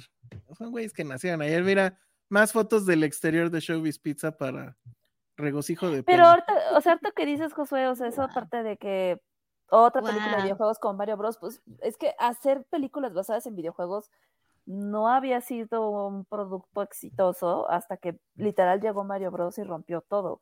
Creo que ahorita volvieron a repetirlo con Five Nights. O sea, y creo que ya encontraron como Bueno, esta fórmula, porque pues antes hubo, o sea, hubo otras películas de videojuegos que fueron un total fracaso. Entonces, Sí, Gran ser. Turismo ni la es vimos. no sé si la pero Yo sí la vi, me gustó. No Pero es que Gran Turismo, o sea, decir que Gran Turismo es de videojuegos, pues es así como de, güey. sí, Es no, si hicieran no una película de carreras. O sea, Porque aparte no iba por ahí tampoco. ajá. Pero tenía el título, pues, pero. Y no le fue mal tampoco, ¿eh? No le fue mal, no. No. Y si lo hubieran estrenado ahorita en Fórmula 1, le hubiera ido mejor. Este, Ahora miren, no que- tiene nada ahora que, que- ver. Ahora que traen A ver, vas, Ferrari. Penny. Ah, Ahora que adapten, o sea, ¿ustedes jugaron Star Fox en PlayStation? ¿Qué es Sí, Star Fox? sí. Fox. Y ahora quiero la adaptación ver. de Star Fox. Pero era en Nintendo, ¿no? No era de PlayStation. No me acuerdo si era PlayStation o. O estamos Nintendo. hablando de dos cosas diferentes. A ver, Star Fox. Yo me acuerdo que era de Super Ah, Era Nintendo. Nintendo. Oye, si te imaginas, Elsa, que hubiera existido estos como niños rata de Twitter hace 25 años cuando estrenaron Street Fighter o Mortal Kombat, que eran unas Uy. O sea, es lo más basofia de las basofias esas No películas. mames, no tienes idea. Ah, las películas, sí. No, yo pensé que estabas hablando del videojuego. No, las, las Mortal Kombat y Street Fighter que son como de Midnight. Pero, o sea, ¿cuál, pero ¿cuál es tu Horribles. pregunta? ¿Que las No, que imagínate que hubieran existido los niños ratas de Twitter y cómo lo hubieran defendido. Porque eran No creo. cochinadas. yo- No sé yo- si no- Bueno, sí. O sea, mi, mi preadolescencia y adolescencia fue Street Fighter. O sea, yo me la pasé horas. Siento que jugabas con. Blanca. No, obviamente, no. Jugaba con Bison. Empecé con Guile. Ay, qué oso que Bison. los que le- ay, qué oso jugar con Gail. Por Los eso luego fui Bison. Ahora ve. Ay, güey, era con los que tú jugabas. Yo con los que tú perdías, perdón. Perdón, con los que tú perdías. bueno, pero, pero Sí, este, no. yo era muy fan y la película la vi y sí dije, no mames, qué mierda. O sea, ya. No, no, Sí, no había no. forma de defender nada ahí. O sea, Estaría todavía la increíble. de Mortal porque- Kombat tenía tantita ondita, Pero no, eh, Elsa, no. pero, pero no. no, Es que ese tipo de películas creo que serían más interesantes si las hicieran en animación. Hay o una algo así tipo Invincible, pero de ese estilo. Hay una en animación, pero es anime. eh, pues, Que salió no apenas algo de. Johnny Cage de Mortal Kombat. Johnny Cage. Hicieron algo. Eh, Ah, sí. Han hecho varias cosas. Hay una de Street Fighter el que era la más popular en ese entonces, que era anime, y era muy popular con los niños rata porque salía Chun-Li desnuda bañándose. ¿Por qué? Pues porque se puede, porque anime, porque Japón. Y salía Kylie ya. Minogue, no me acordaba, salía Kylie Ay, pero es Minogue. que también el videojuego. Me acuerdo cuando salían así, chichonas y respiraban. Sí. Sí, pues Cuando- también era parte del... Cuando Cami se volteaba y, y hacía su pose de que ya ganó. Como de Spice Girl y se le veía el trasero. Ajá, justo. Ajá. Pero también había eye candy para, para chicos y chiques, o sea, todos estaban mamados y salían Sí, enseñando sí. Pues pecho y músculo. que, tenían que... No, por eso Está había bien, para era democrático. en, to- erotismo en todos los lados, no solamente. está bien. Y además Y- estaba padre que había chicas, porque pues así de, sí había mujeres partiéndote la madre. O sea, la neta es que era muy, muy inclusivo. Estaba padre, sí. Eso está Eh, padre. A ver, ¿con quién jugabas en Mortal Kombat? No Yo jugaba con Kombat. Jade, la del palito. Eh, La del palito, ¿cuál era? Que esa? era, estas Esa ves que eran como Kitana y no me pero acuerdo ese cómo es se del llamaban. 2. Ah, Kitana a mí me Ah. gustaba un buen porque a mí me gustaba su amiga hermana, no sé cómo se llamaba, Jade. sí le dabas recio. ¿Tú con Y mi hermano jugaba Digo, con el, creo que era el favorito, ¿no? El subsi ¿cómo se llama? ¿El Reptile o qué? Reptile. Ajá. O los, esos. El Mira, nada más- "Get over here". Ah, Ajá. Penny. Scorpion. Yo, yo la neta sí era muy fan del Mortal Kombat 1, creo que es el juego que más he jugado en mi vida junto con Sonic. O sea, a Mira, estas, a estas fechas de mi vida me sé el código de sangre todavía para meterle en el Sega. O sea, sí de Mm, clavado. ah, me fui de buenísimo, Mortal Kombat. sí. Era A, B, A. B, A, C, A, B, B. ¿Pero No con cuál manches. jugabas? Yo jugaba en el 1 con Sub-Zero porque me gustaba su Fatality. Estaba bueno. Finish Y y mi mamá se enojaba porque estaba muy violento. Y yo, Sí, mi pues, mamá Ah, también, claro. las mamás. Pues O las sea, sí mamás estaba- siempre sí te dicen eso. Pero No, sí estaba muy violento, ya que lo pues, estaba muy violento. Los fatalities sí estaban, porque además había animalities, Pero eso ya es del dos. fatalities. Pero había ah, El Friendship. 2. Había Friendship. sí. Y daban regalos. Ajá. A ti te dado un Friendship. ¿Nunca poncho. viste? ¿Nunca viste eso, Penny? Había No. Friendship y había Babality, Ah, ¿Qué te convertían en bebés. que convertían en bebé. Te convertían en bebé. Ah, bueno. qué bonito. Eso no está tan mal. No, es que yo lo jugué, el, era el Mortal Kombat Trilogy de Nintendo 64. Esa fue mi introducción a Mortal Kombat. Ah, Y ya tenía otros features, Exacto. Bueno, pues Mira pero seguían gritando, finish him. Toasty. Así. Ah, sí. Era- o sea, el juego a mí me gustaba mucho, o sea, Mortal Kombat 2, pero la verdad es que fui siempre muy, muy teto. Mm, Porque estaba yo ya muy acostumbrado a la forma de pelea de Street Fighter. Sí, esta era muy Entonces, distinta. Era ¿Y muy, vieron de, entrada vez- al block era un botón. ¿Qué? Perdón si esto, es que mi internet me- medio está fallando, pero no sé si ya lo mencionaron ahorita que me quedé pasmada, pero ¿vieron la película de Mortal Kombat? Sí, Sí. yo sí la vi. Sí, es malísima mala. también. Yo llevé a mi papá a verla conmigo. tan, tan, tan, Esa y. Street Pobre de tu Fighter. padre. Pobre de mi papá. No, ma- por eso te odia. No. Elsa, ¿qué preferías? ¿Un, Street Fighter en el Play o en las maquinitas? Tú Ah, las maquinitas, siempre. Siempre. Que nada más te ¿Cuándo- soltaban los botones. Cuando salió en Super Nintendo, te juro que eso fue la cosa más extraordinaria que había sucedido en la vida. Porque Mm, ya, o sea, porque la, la traslación a Super Nintendo era muy buena. Y si era así de, güey, ya, o sea, se acabó, voy a estar todo el día jugando. O sea, si antes nada más era cuando salías de la escuela o este, entre los descansos o lo que sea en la prepa, aquí ya era así de, iba a ser todo el día. Y, y fue una locura, o sea, eran los tiempos donde todavía no había tratado de libre comercio, entonces había que ir a, a Meave a comprar el cartucho pirata, bueno, no pirata, pero de Fayuca, Ah, y, sí, claro. este, y llevarlo a tu casa y ya, ajá. Y bueno, y obviamente te cobraban lo que querían, porque pues no había canal oficial. Entonces, este, sí, totalmente. Y te digo, Mortal Kombat sí me gustaba el concepto, me gustaba el, el bravado, ¿no? La sangre y todo eso, pero fui muy malo siempre. Ahí sí fui muy malo. Yo, yo sí Pero era bueno. relativamente bueno en los dos, ¿eh? Ay, sí. Vean la que película de de Deberíamos de jugar. Deberíamos, deberíamos de jugar y, y transmitirlo eh, para los patrons, para que vean. Eso Ah, estaría, estaría muy bueno. bien. ¿eh? Ah, Pero y es eso que- dijimos también de Mario Kart. Sí. Pero tú, lo, es que tú tienes Xbox, organizar. ¿no? No, pero los dos están en Switch. Yo tengo el Street Fighter en Switch, lo podemos Ah. hacer en tu casa. Sin tengo que comprar problema. ese. Necesito comprar más juegos para mi Switch. Es que yo, me- Sí. yo me compré un juego en PlayStation que era como un simulador, emulador o como le gusten llamar, Simulador. de juegos de Sega. Y ahí están Mm. esos, están los de Ah, Sony, sí. que me la, pa- me la pasé un momento en pandemia jugando eso. Está muy bien. Filmsteria, pero todo Vi- eso Virgen, fue- Virgensteria se va a llamar ese. Virginsteria. Ay. Virgensteria. Pero Penny se ve que también era ahí, este, trolecita de videojuegos. así que- Trolecita. Pues hubo una época por mi hermano que sí No, pero te sabes las, te sabes qué decían, los personajes. Y es que mi, mi, mi- realmente mi etapa de gamer fue Nintendo 64, porque ahí fue, mi hermano pidió la consola y ahí fue cuando jugué muchísimo, o sea, pero jugué así Zelda, GoldenEye, GoldenEye, qué buen juego ese. Star Fox, que era Nintendo 64. Yo nunca jugué GoldenEye. Sí, es- sí es muy bueno, como dicen. es Pero creo que sabes que ese sí es muy generacional porque todo, toda mi escuela sí estaba traumadísima con eso.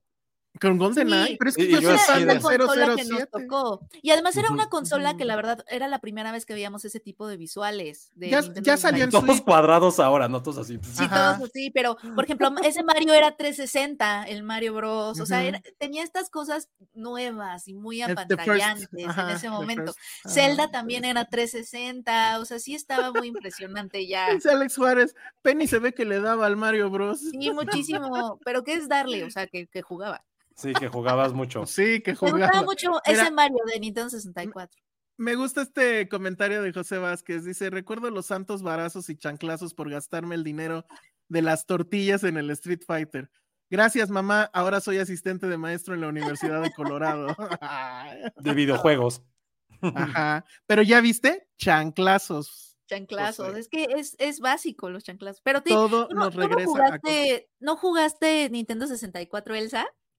No, fíjate que ese fue el único que me grande. salté. Sí, Te tocó más sí el Super salté. Nintendo. El Super Nintendo fue mi vida. O sea, bueno, sí tuve Nintendo el primero El- y el estuvo increíble, pero el Super Nintendo sí fue así de no. O sea, tenía Street Fighter, ya, ya con eso. uh, no necesitabas más. Sí. Pero sí, sí, ese, ese, y todavía lo tengo ahí. El Nintendo 64 me lo vo- volé. Luego vino el GameCube, ¿no? Creo. El. GameCube, O en el uno. GameCube yo jugaba sobre todo Smash, Smash Bros. Mm, Ahí estaba el Yo de jugué- como unas navecitas, ¿no? Que era un zorro. En GameCube. Ese es es el de Star Fox. Star Fox, que Ah. también estuvo en GameCube, supongo, o no sé, Sí, ya creo no que sí, no sé. No sé nada. Yo jugaba el de Star Fox Batman, que y- estaba muy la- y padre. la ranita te gritaba Fox. Y tú, ay, Dios sí. mío, ya no te quiero salvar, ya. sí, es cierto. Siempre le pasaba algo a la rana, no me acuerdo cómo se llamaba, pero siempre era Fox. La, rani- la ranita sería Josué. Eso no me acuerdo nada. Yo sí. rana. Sí, está muy bueno eso. O sea, yo nada más Yo fui como, 64. como fan de, o sea, fan, fan, fan, fan- hardcore, perdón, de Age of Empires, fue lo único. Híjole, eso, eso es como lo que nos dijiste a nosotros de qué, del, como el ajedrez y eso. O sea, que tu juego of Ah, bueno.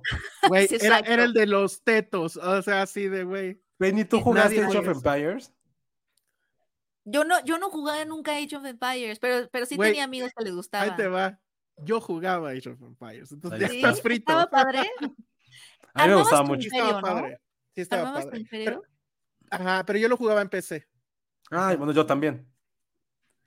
Pero pues están a mí me gustaban ¿no? mucho los, me gustaban los videojuegos mucho, pero no me gustaba jugar juegos en la computadora. No sé por qué. Ah, es que no había de otra. siempre era En, en como algunos de- casos no había No, otra. claro, pero había muy, muy buenos juegos. Mi hermano jugaba cosas en la computadora. y Yo Sí. nunca quise, no sé por Sí. qué. O sea, era como de, no, necesito mi control. Henry Cavill juega juegos en la computadora. Sí, vi Por una entrevista donde se pone a hablar con alguien, ¿no? De juegos. Muy, muy Perfecto encantador. también.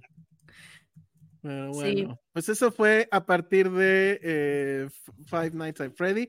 Mejor jueguen videojuegos en vez de ver esa película, creo que es la conclusión. Si alguien, si divertido. alguien me puede decir cómo puedo jugar mi juego Zelda, la Ocarina of Time, eh, Esto Está en Switch, ¿no? pues es que no, o sea, lo que es que tengo un mini Nintendo 64, pero ¿Todavía lo tienes? Ya lo, sí, lo guardé junto con ese, con ese cassette, porque de verdad lo amo. Pero no sé, o sea, no, no tengo adaptador, o sea, no, no tengo idea si todavía sirve, pero lo quiero jugar. sabe, no, eh? no he sabido cómo. No, Entonces, pues si sí, alguien sí. es si experto alguien ahí en. ajá.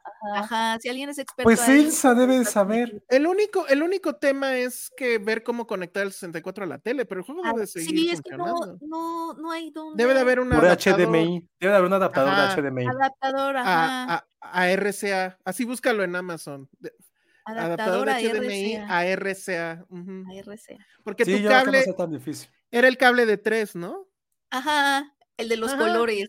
El de los colores. Oye, pero eh, un ¿dónde adaptador. se, ¿en dónde se pone? Porque antes habrán de saber la gente más joven que se ponía en el canal 3 para jugar. Ah, sí, cierto. Sí, es cierto, tenías que No, cambiar. pues No es que le, pones, Sí. le pones en el HDMI y ya. Ah, bueno, sí Ah, se no conectó a para las jugar, ok, cuando ok. conectabas tu VHS para ver una Voy película en Canal 3. todavía.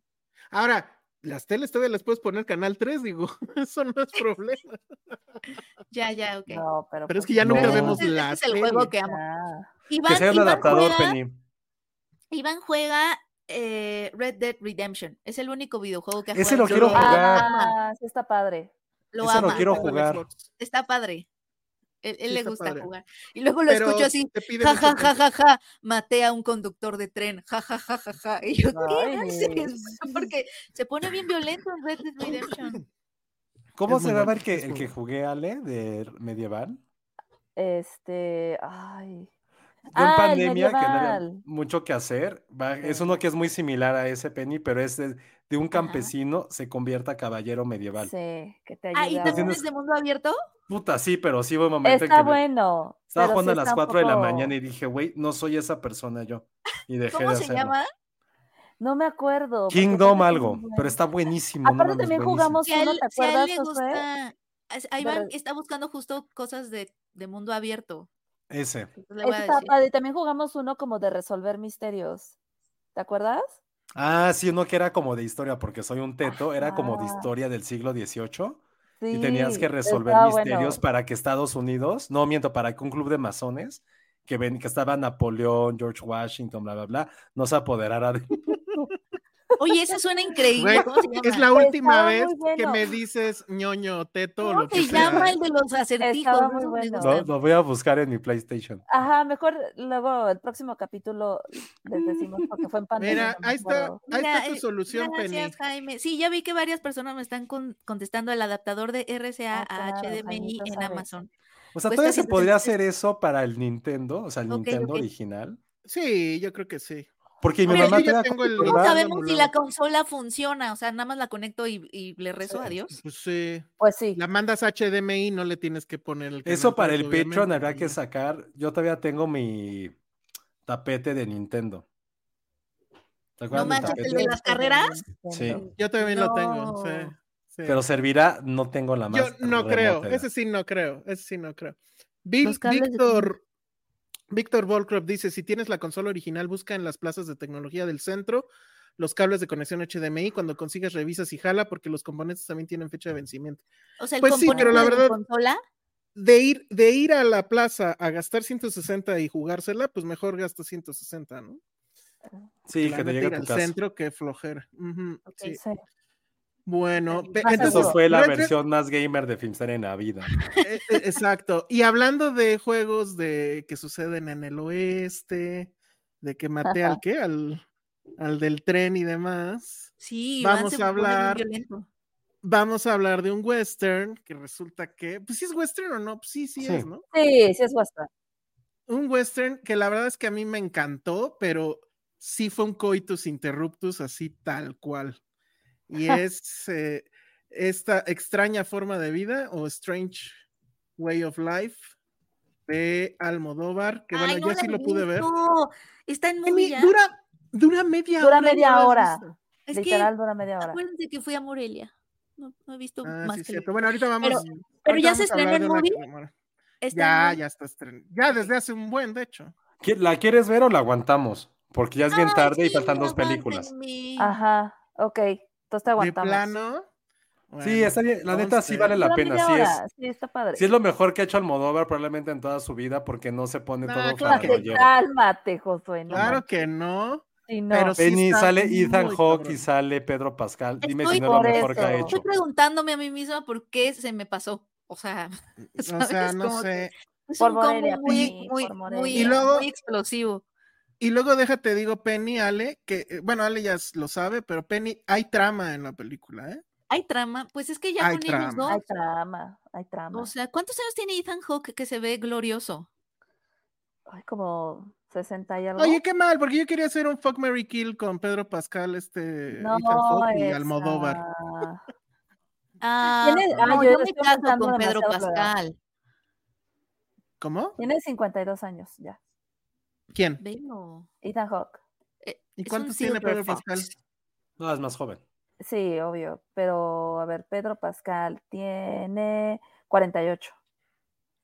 Sí, yo también me caso con Pedro Pascal. Ethan Hawke es un Obviamente ahí sí no hay. aunque no es hay- verboso, pero sí, Separen la obra del artista Pedro como Pascal- hace Elsa. no podemos salvará. separar la obra del artista cuando estás haciendo un fuck Mary Kill, Josué.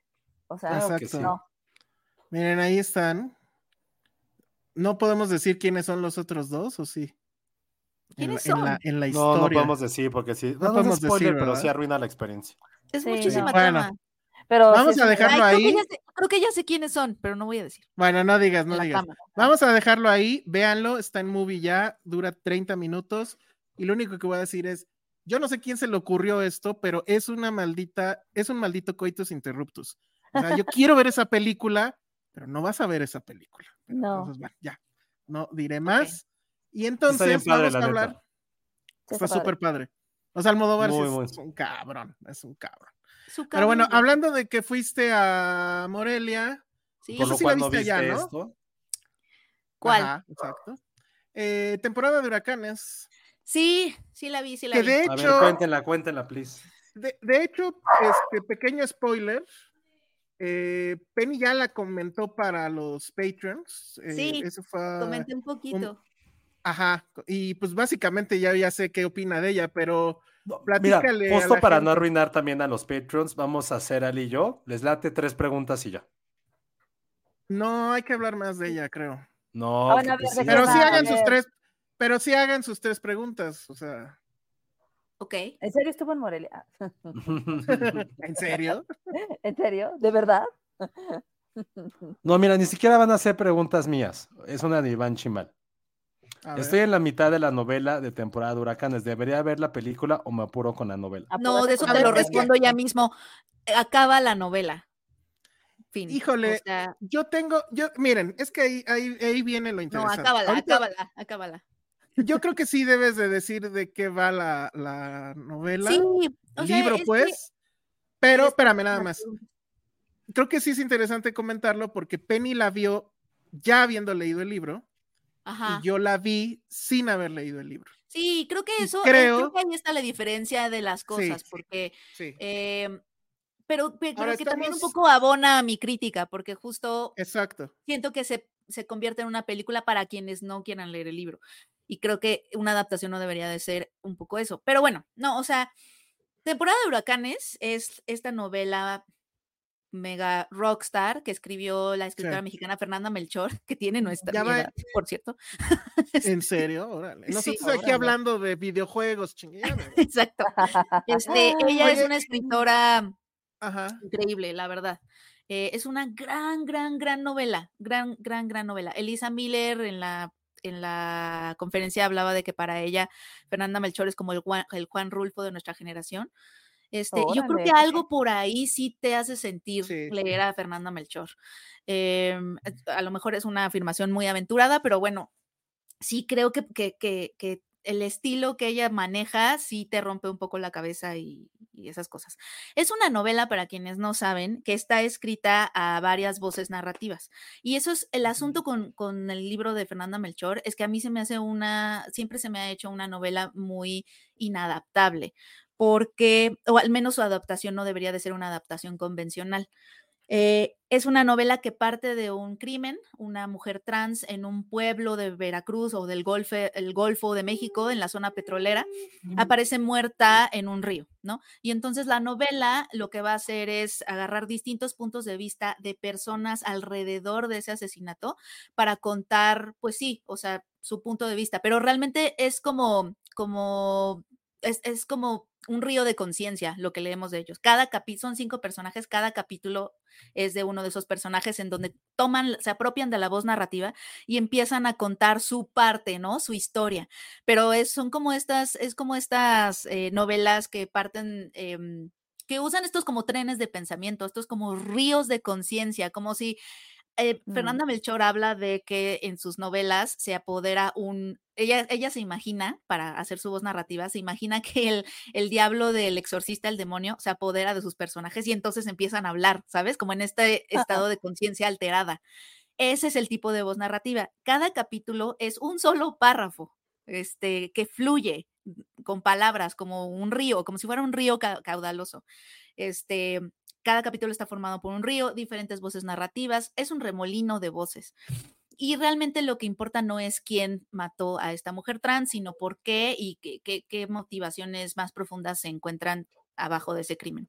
Entonces, eso es, es una novela muy complicada de adaptar por todo eso, ¿no?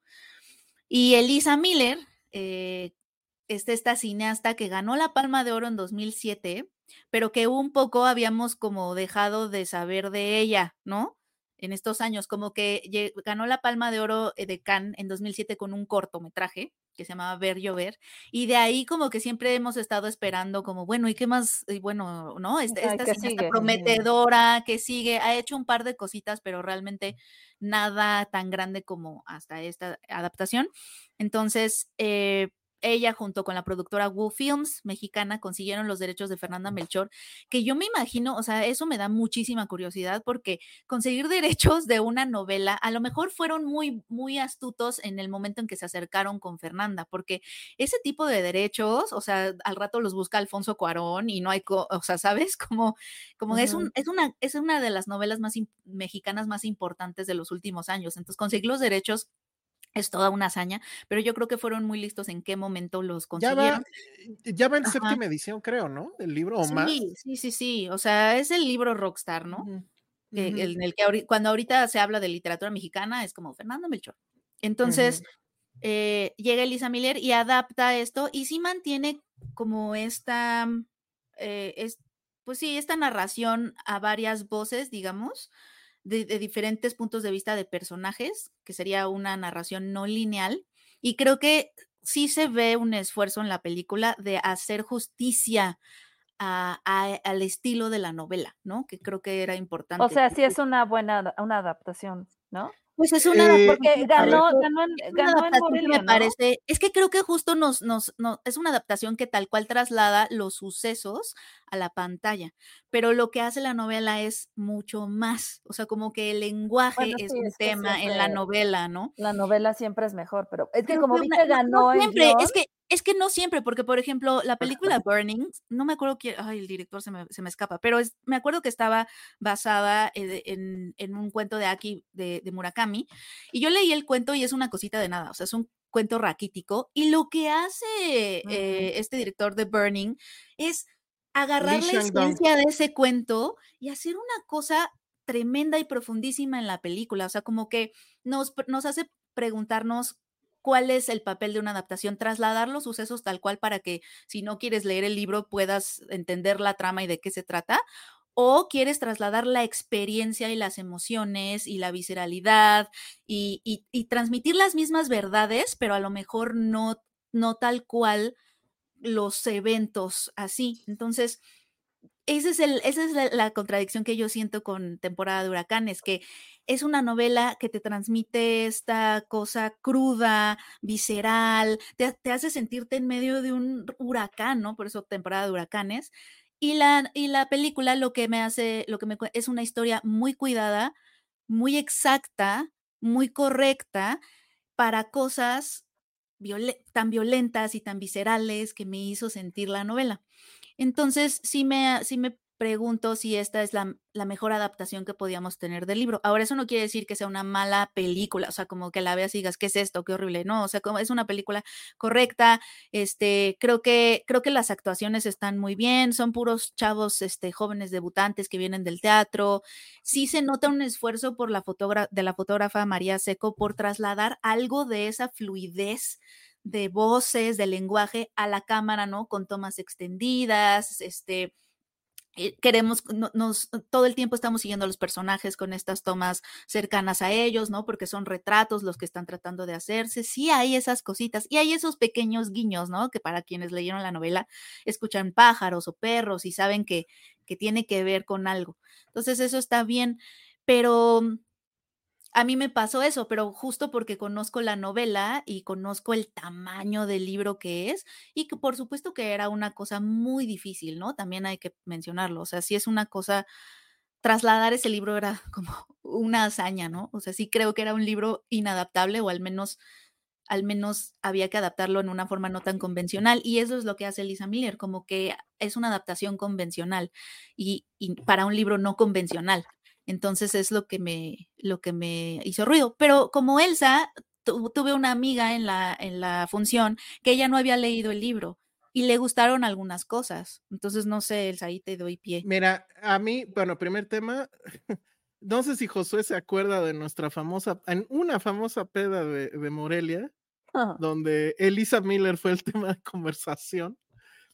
Este, y bueno, lo que tengo que decir al respecto es que, pues, definitivamente para mí es la mejor película de Elisa Miller. Uno.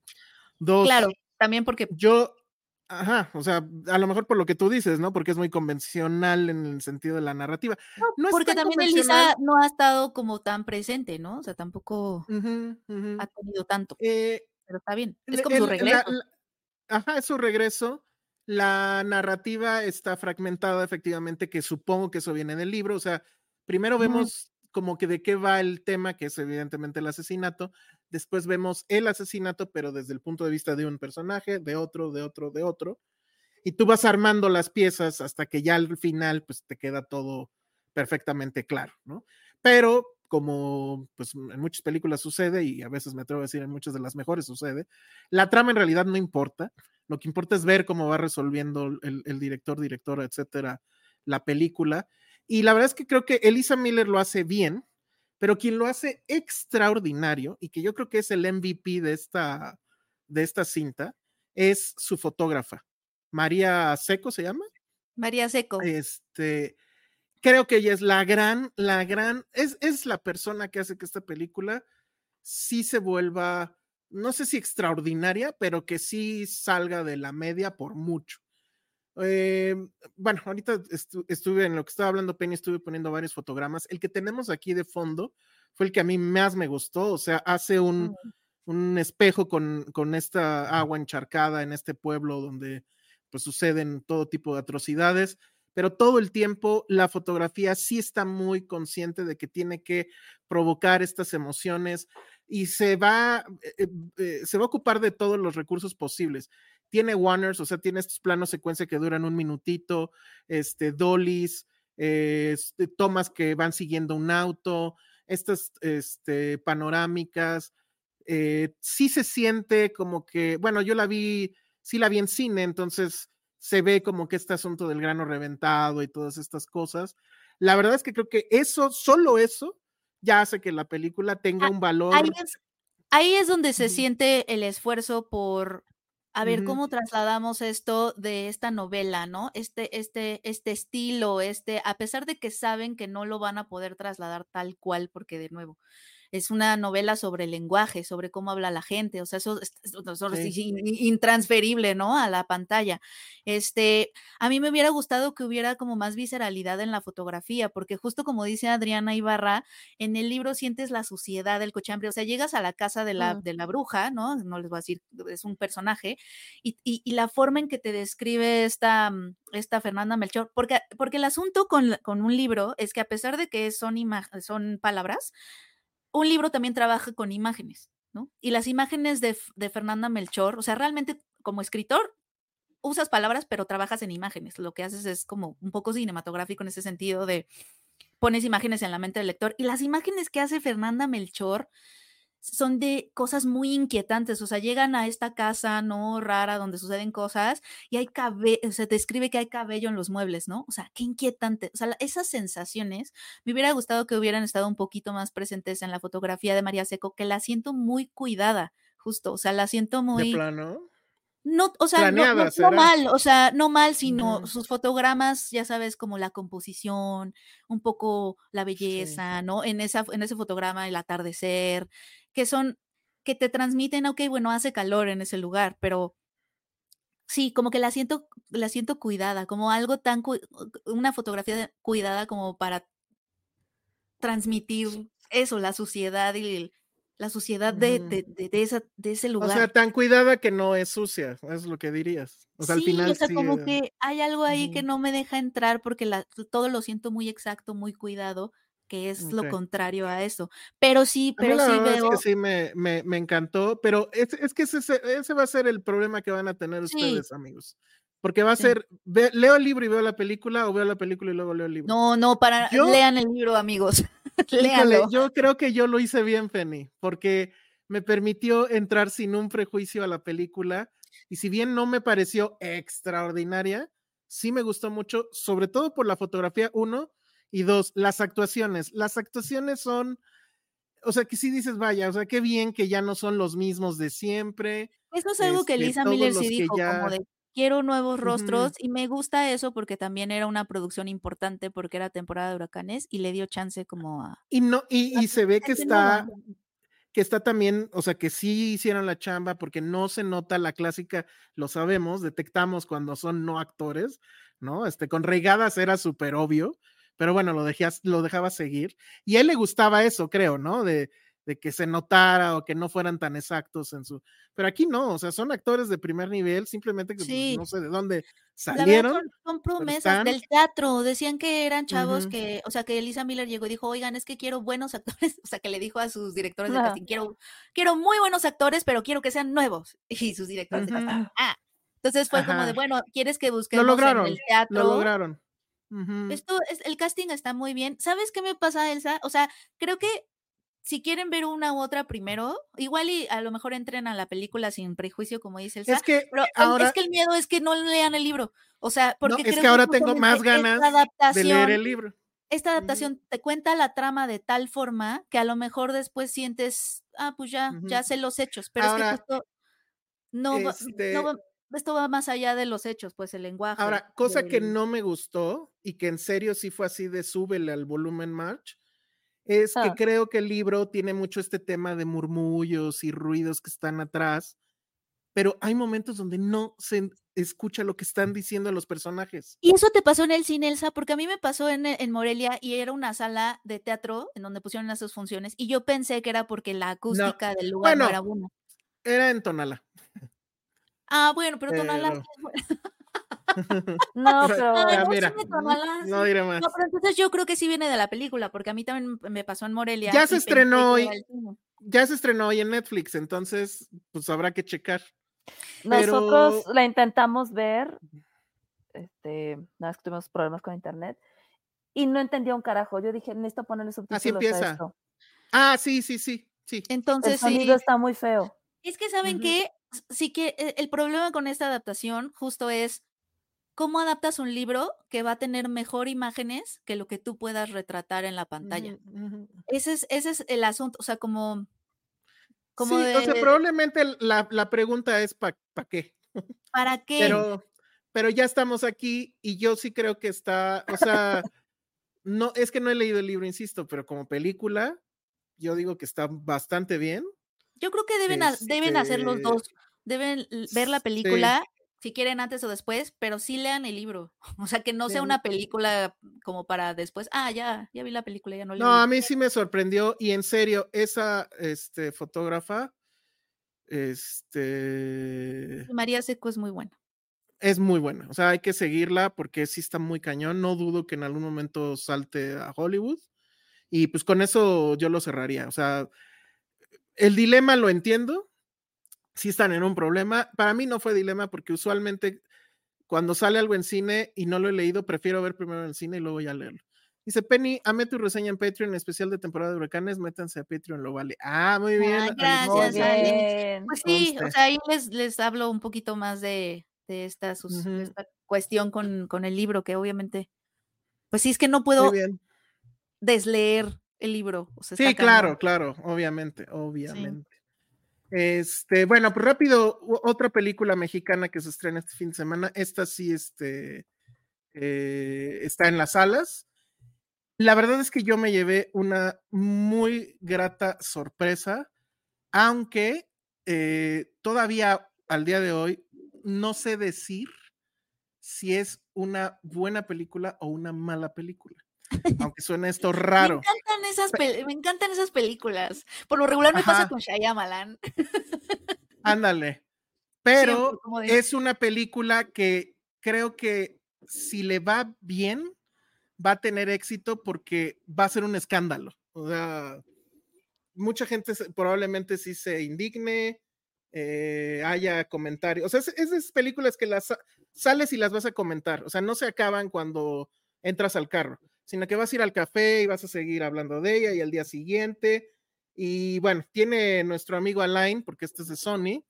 Este, estuve platicando con él acabando la, la- la función. Este, sí tienen un problema porque es una película y de hecho yo tengo ahorita un problema porque no les puedo contar prácticamente nada, pero bueno, ahí va a ir ahí un poquito, porque sí es de estas películas de fi- final inesperado, giro de tuerca, etcétera. Está ¿Pero de dirigida por Carlos. dijiste? No, todavía no he Carlos dicho. Nada más rápido. La dirige Carlos Carrera y pues es su regreso. Ah. Recuerden a Carlos Carrera, que es este eh, el crimen del padre Amaro. Y en ese sentido me, me cayó muy bien que, que él fuera el director, porque efectivamente creo que están apostando un poco por el shock value.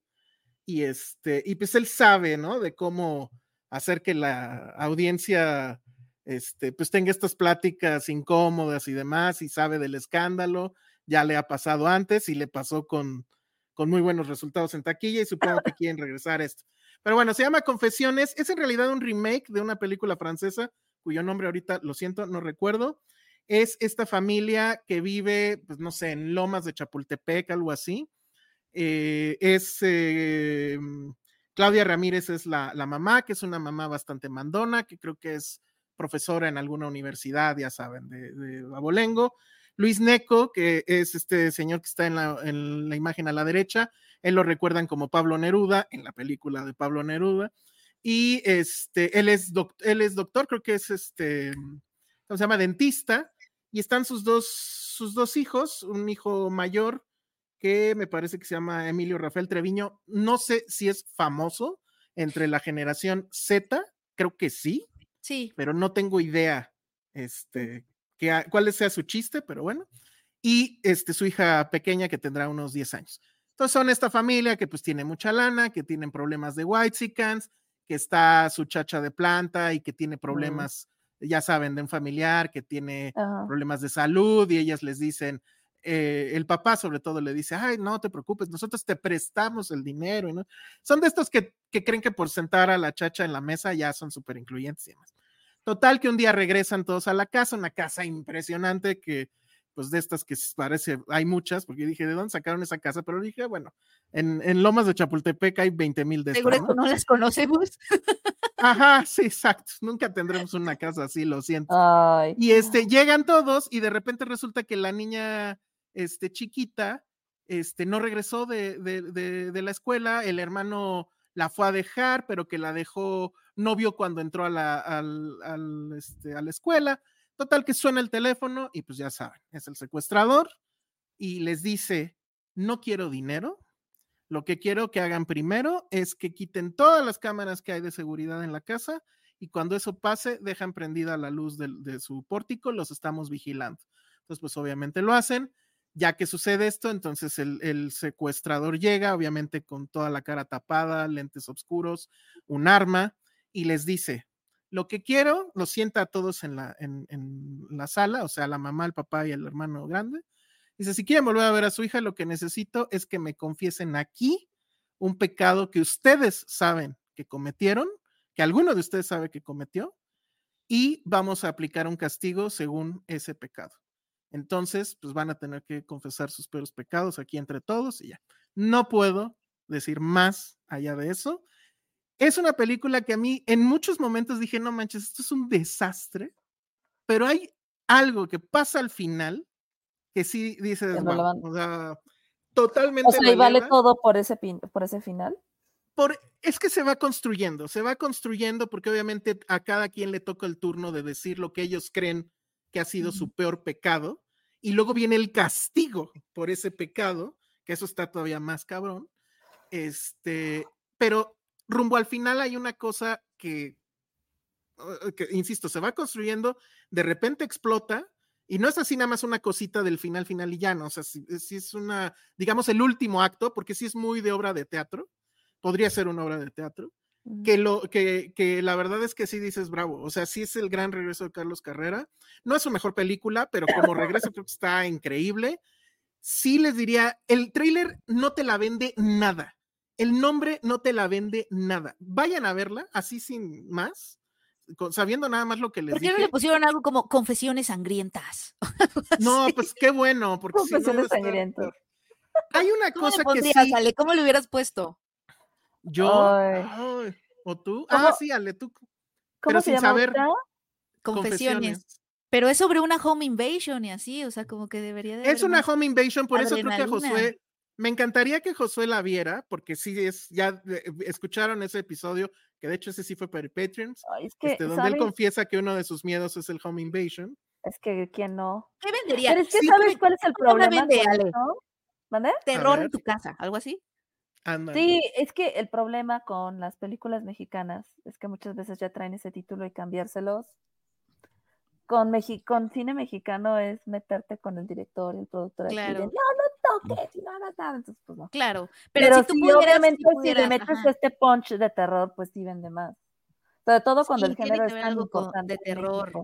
Ajá, o sí sea, tiene que ver con terror, pero ¿Será pues, que nos gusta como el decía? Josué. hasta, hasta el ponerle oscuras confesiones o algo así. ah, ándale. Algo co- como turbio, sí. Ah, como... ¿Será que nos gusta el terror por la misma razón que Ale y yo hemos dicho que nos gusta el terror cuando nos sentimos mal? Que es como para ver gente que Claro, te esté gusta esa pasando, tú estás mejor que esas personas. Exacto. Como Y, a- tú y acá, estás pasando mejor que ese que, que, que, que- que tiene la mano del demonio en su cabeza. y acá, y acá todavía viene el elemento de, claro, pinches ricos no son felices. Claro. Entonces, más Ah, todavía más. No, pero bueno, preguntan aquí que qué tal lo hace Emilio Treviño. La verdad es que lo hace bien a secas, no me parece que sea la gran rele- eh, revelación ni mucho menos. Hace bien este el papel y punto.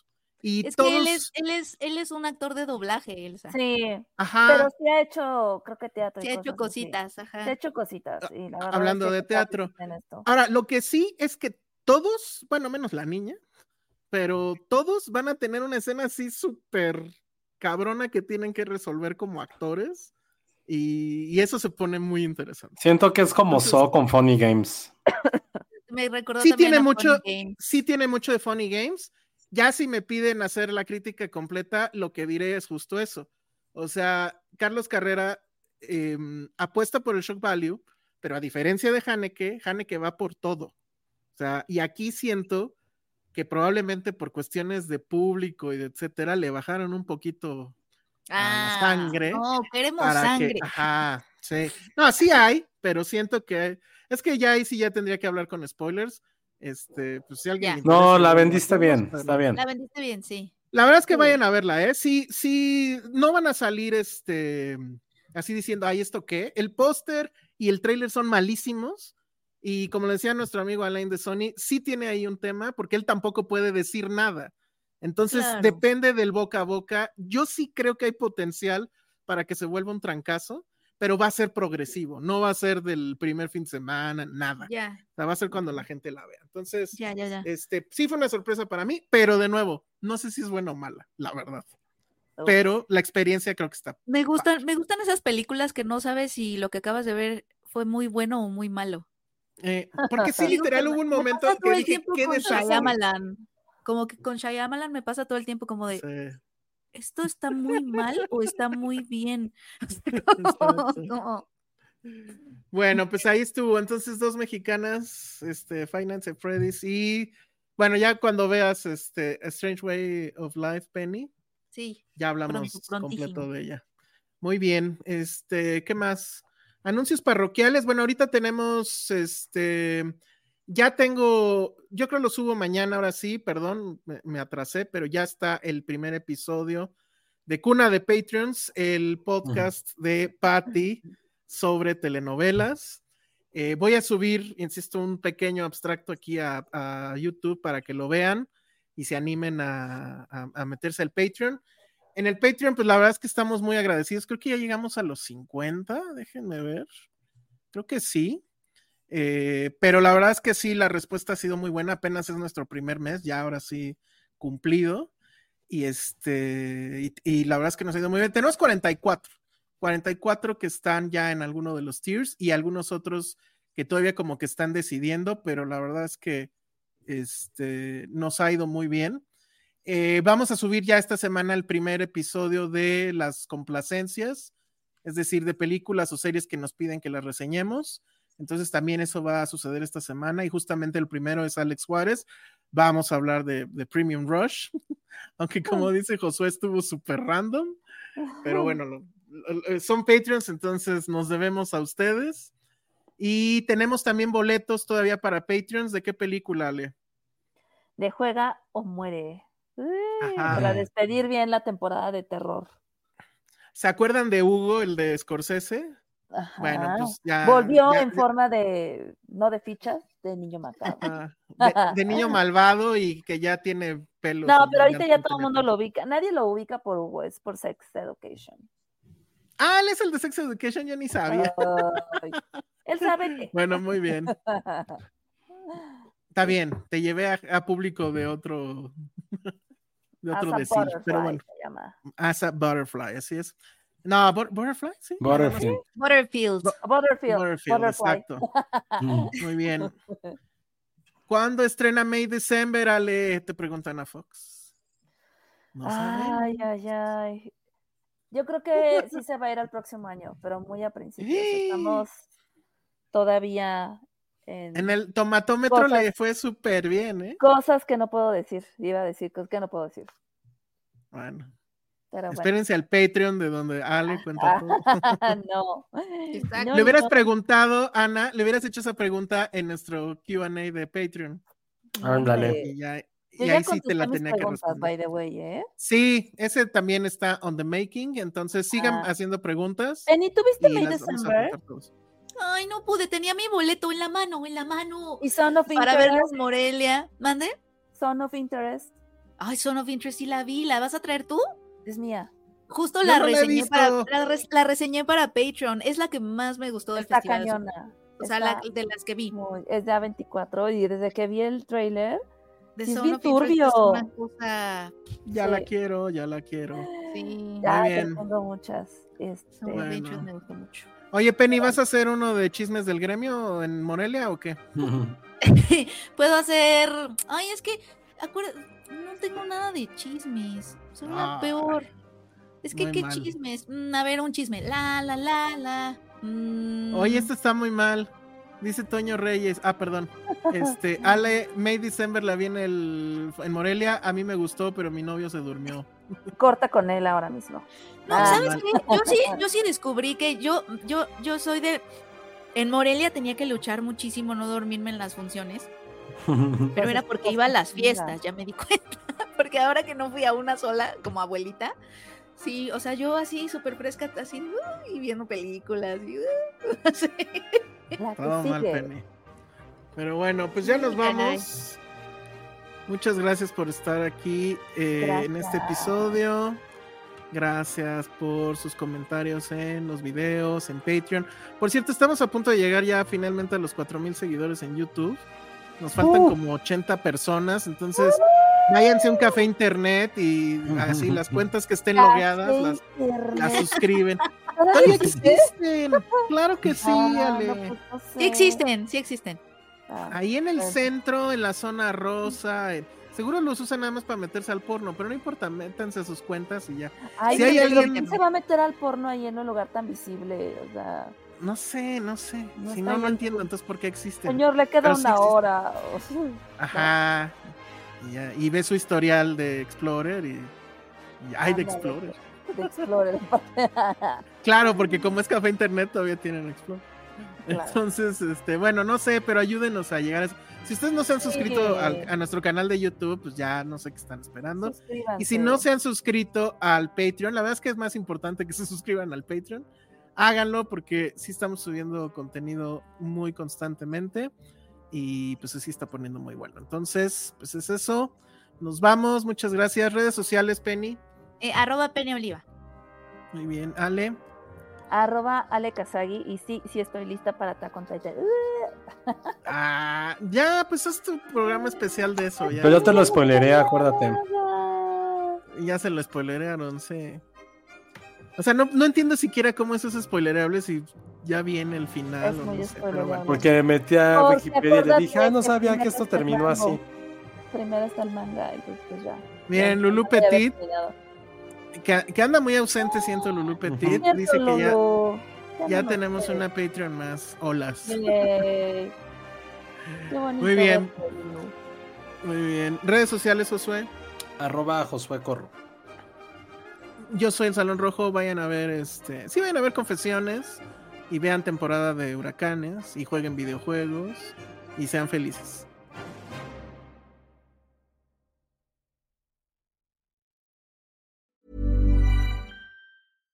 How would you like to look five years younger? In a clinical study, people that had volume added with Juvederm Voluma XC in the cheeks perceived themselves as looking five years younger at six months after treatment. Look younger, feel like you. Add volume for lift and contour in the cheeks with Juvederm Voluma XC. Reverse signs of aging by adding volume to smooth laugh lines with Juvederm Volure XC. For important safety information and to find a licensed specialist, visit juvederm.com. That's J U V E D E R M.com. Not for people with severe allergic reactions, allergies to lidocaine, or the proteins used in Juvederm. Common side effects include injection site redness, swelling, pain, tenderness, firmness, lumps, bumps, bruising, discoloration, or itching. There's a risk of unintentional injection into a blood vessel, which can cause vision abnormalities, blindness, stroke, temporary scabs, or scarring. Talk to a licensed specialist to find out if it's right for you.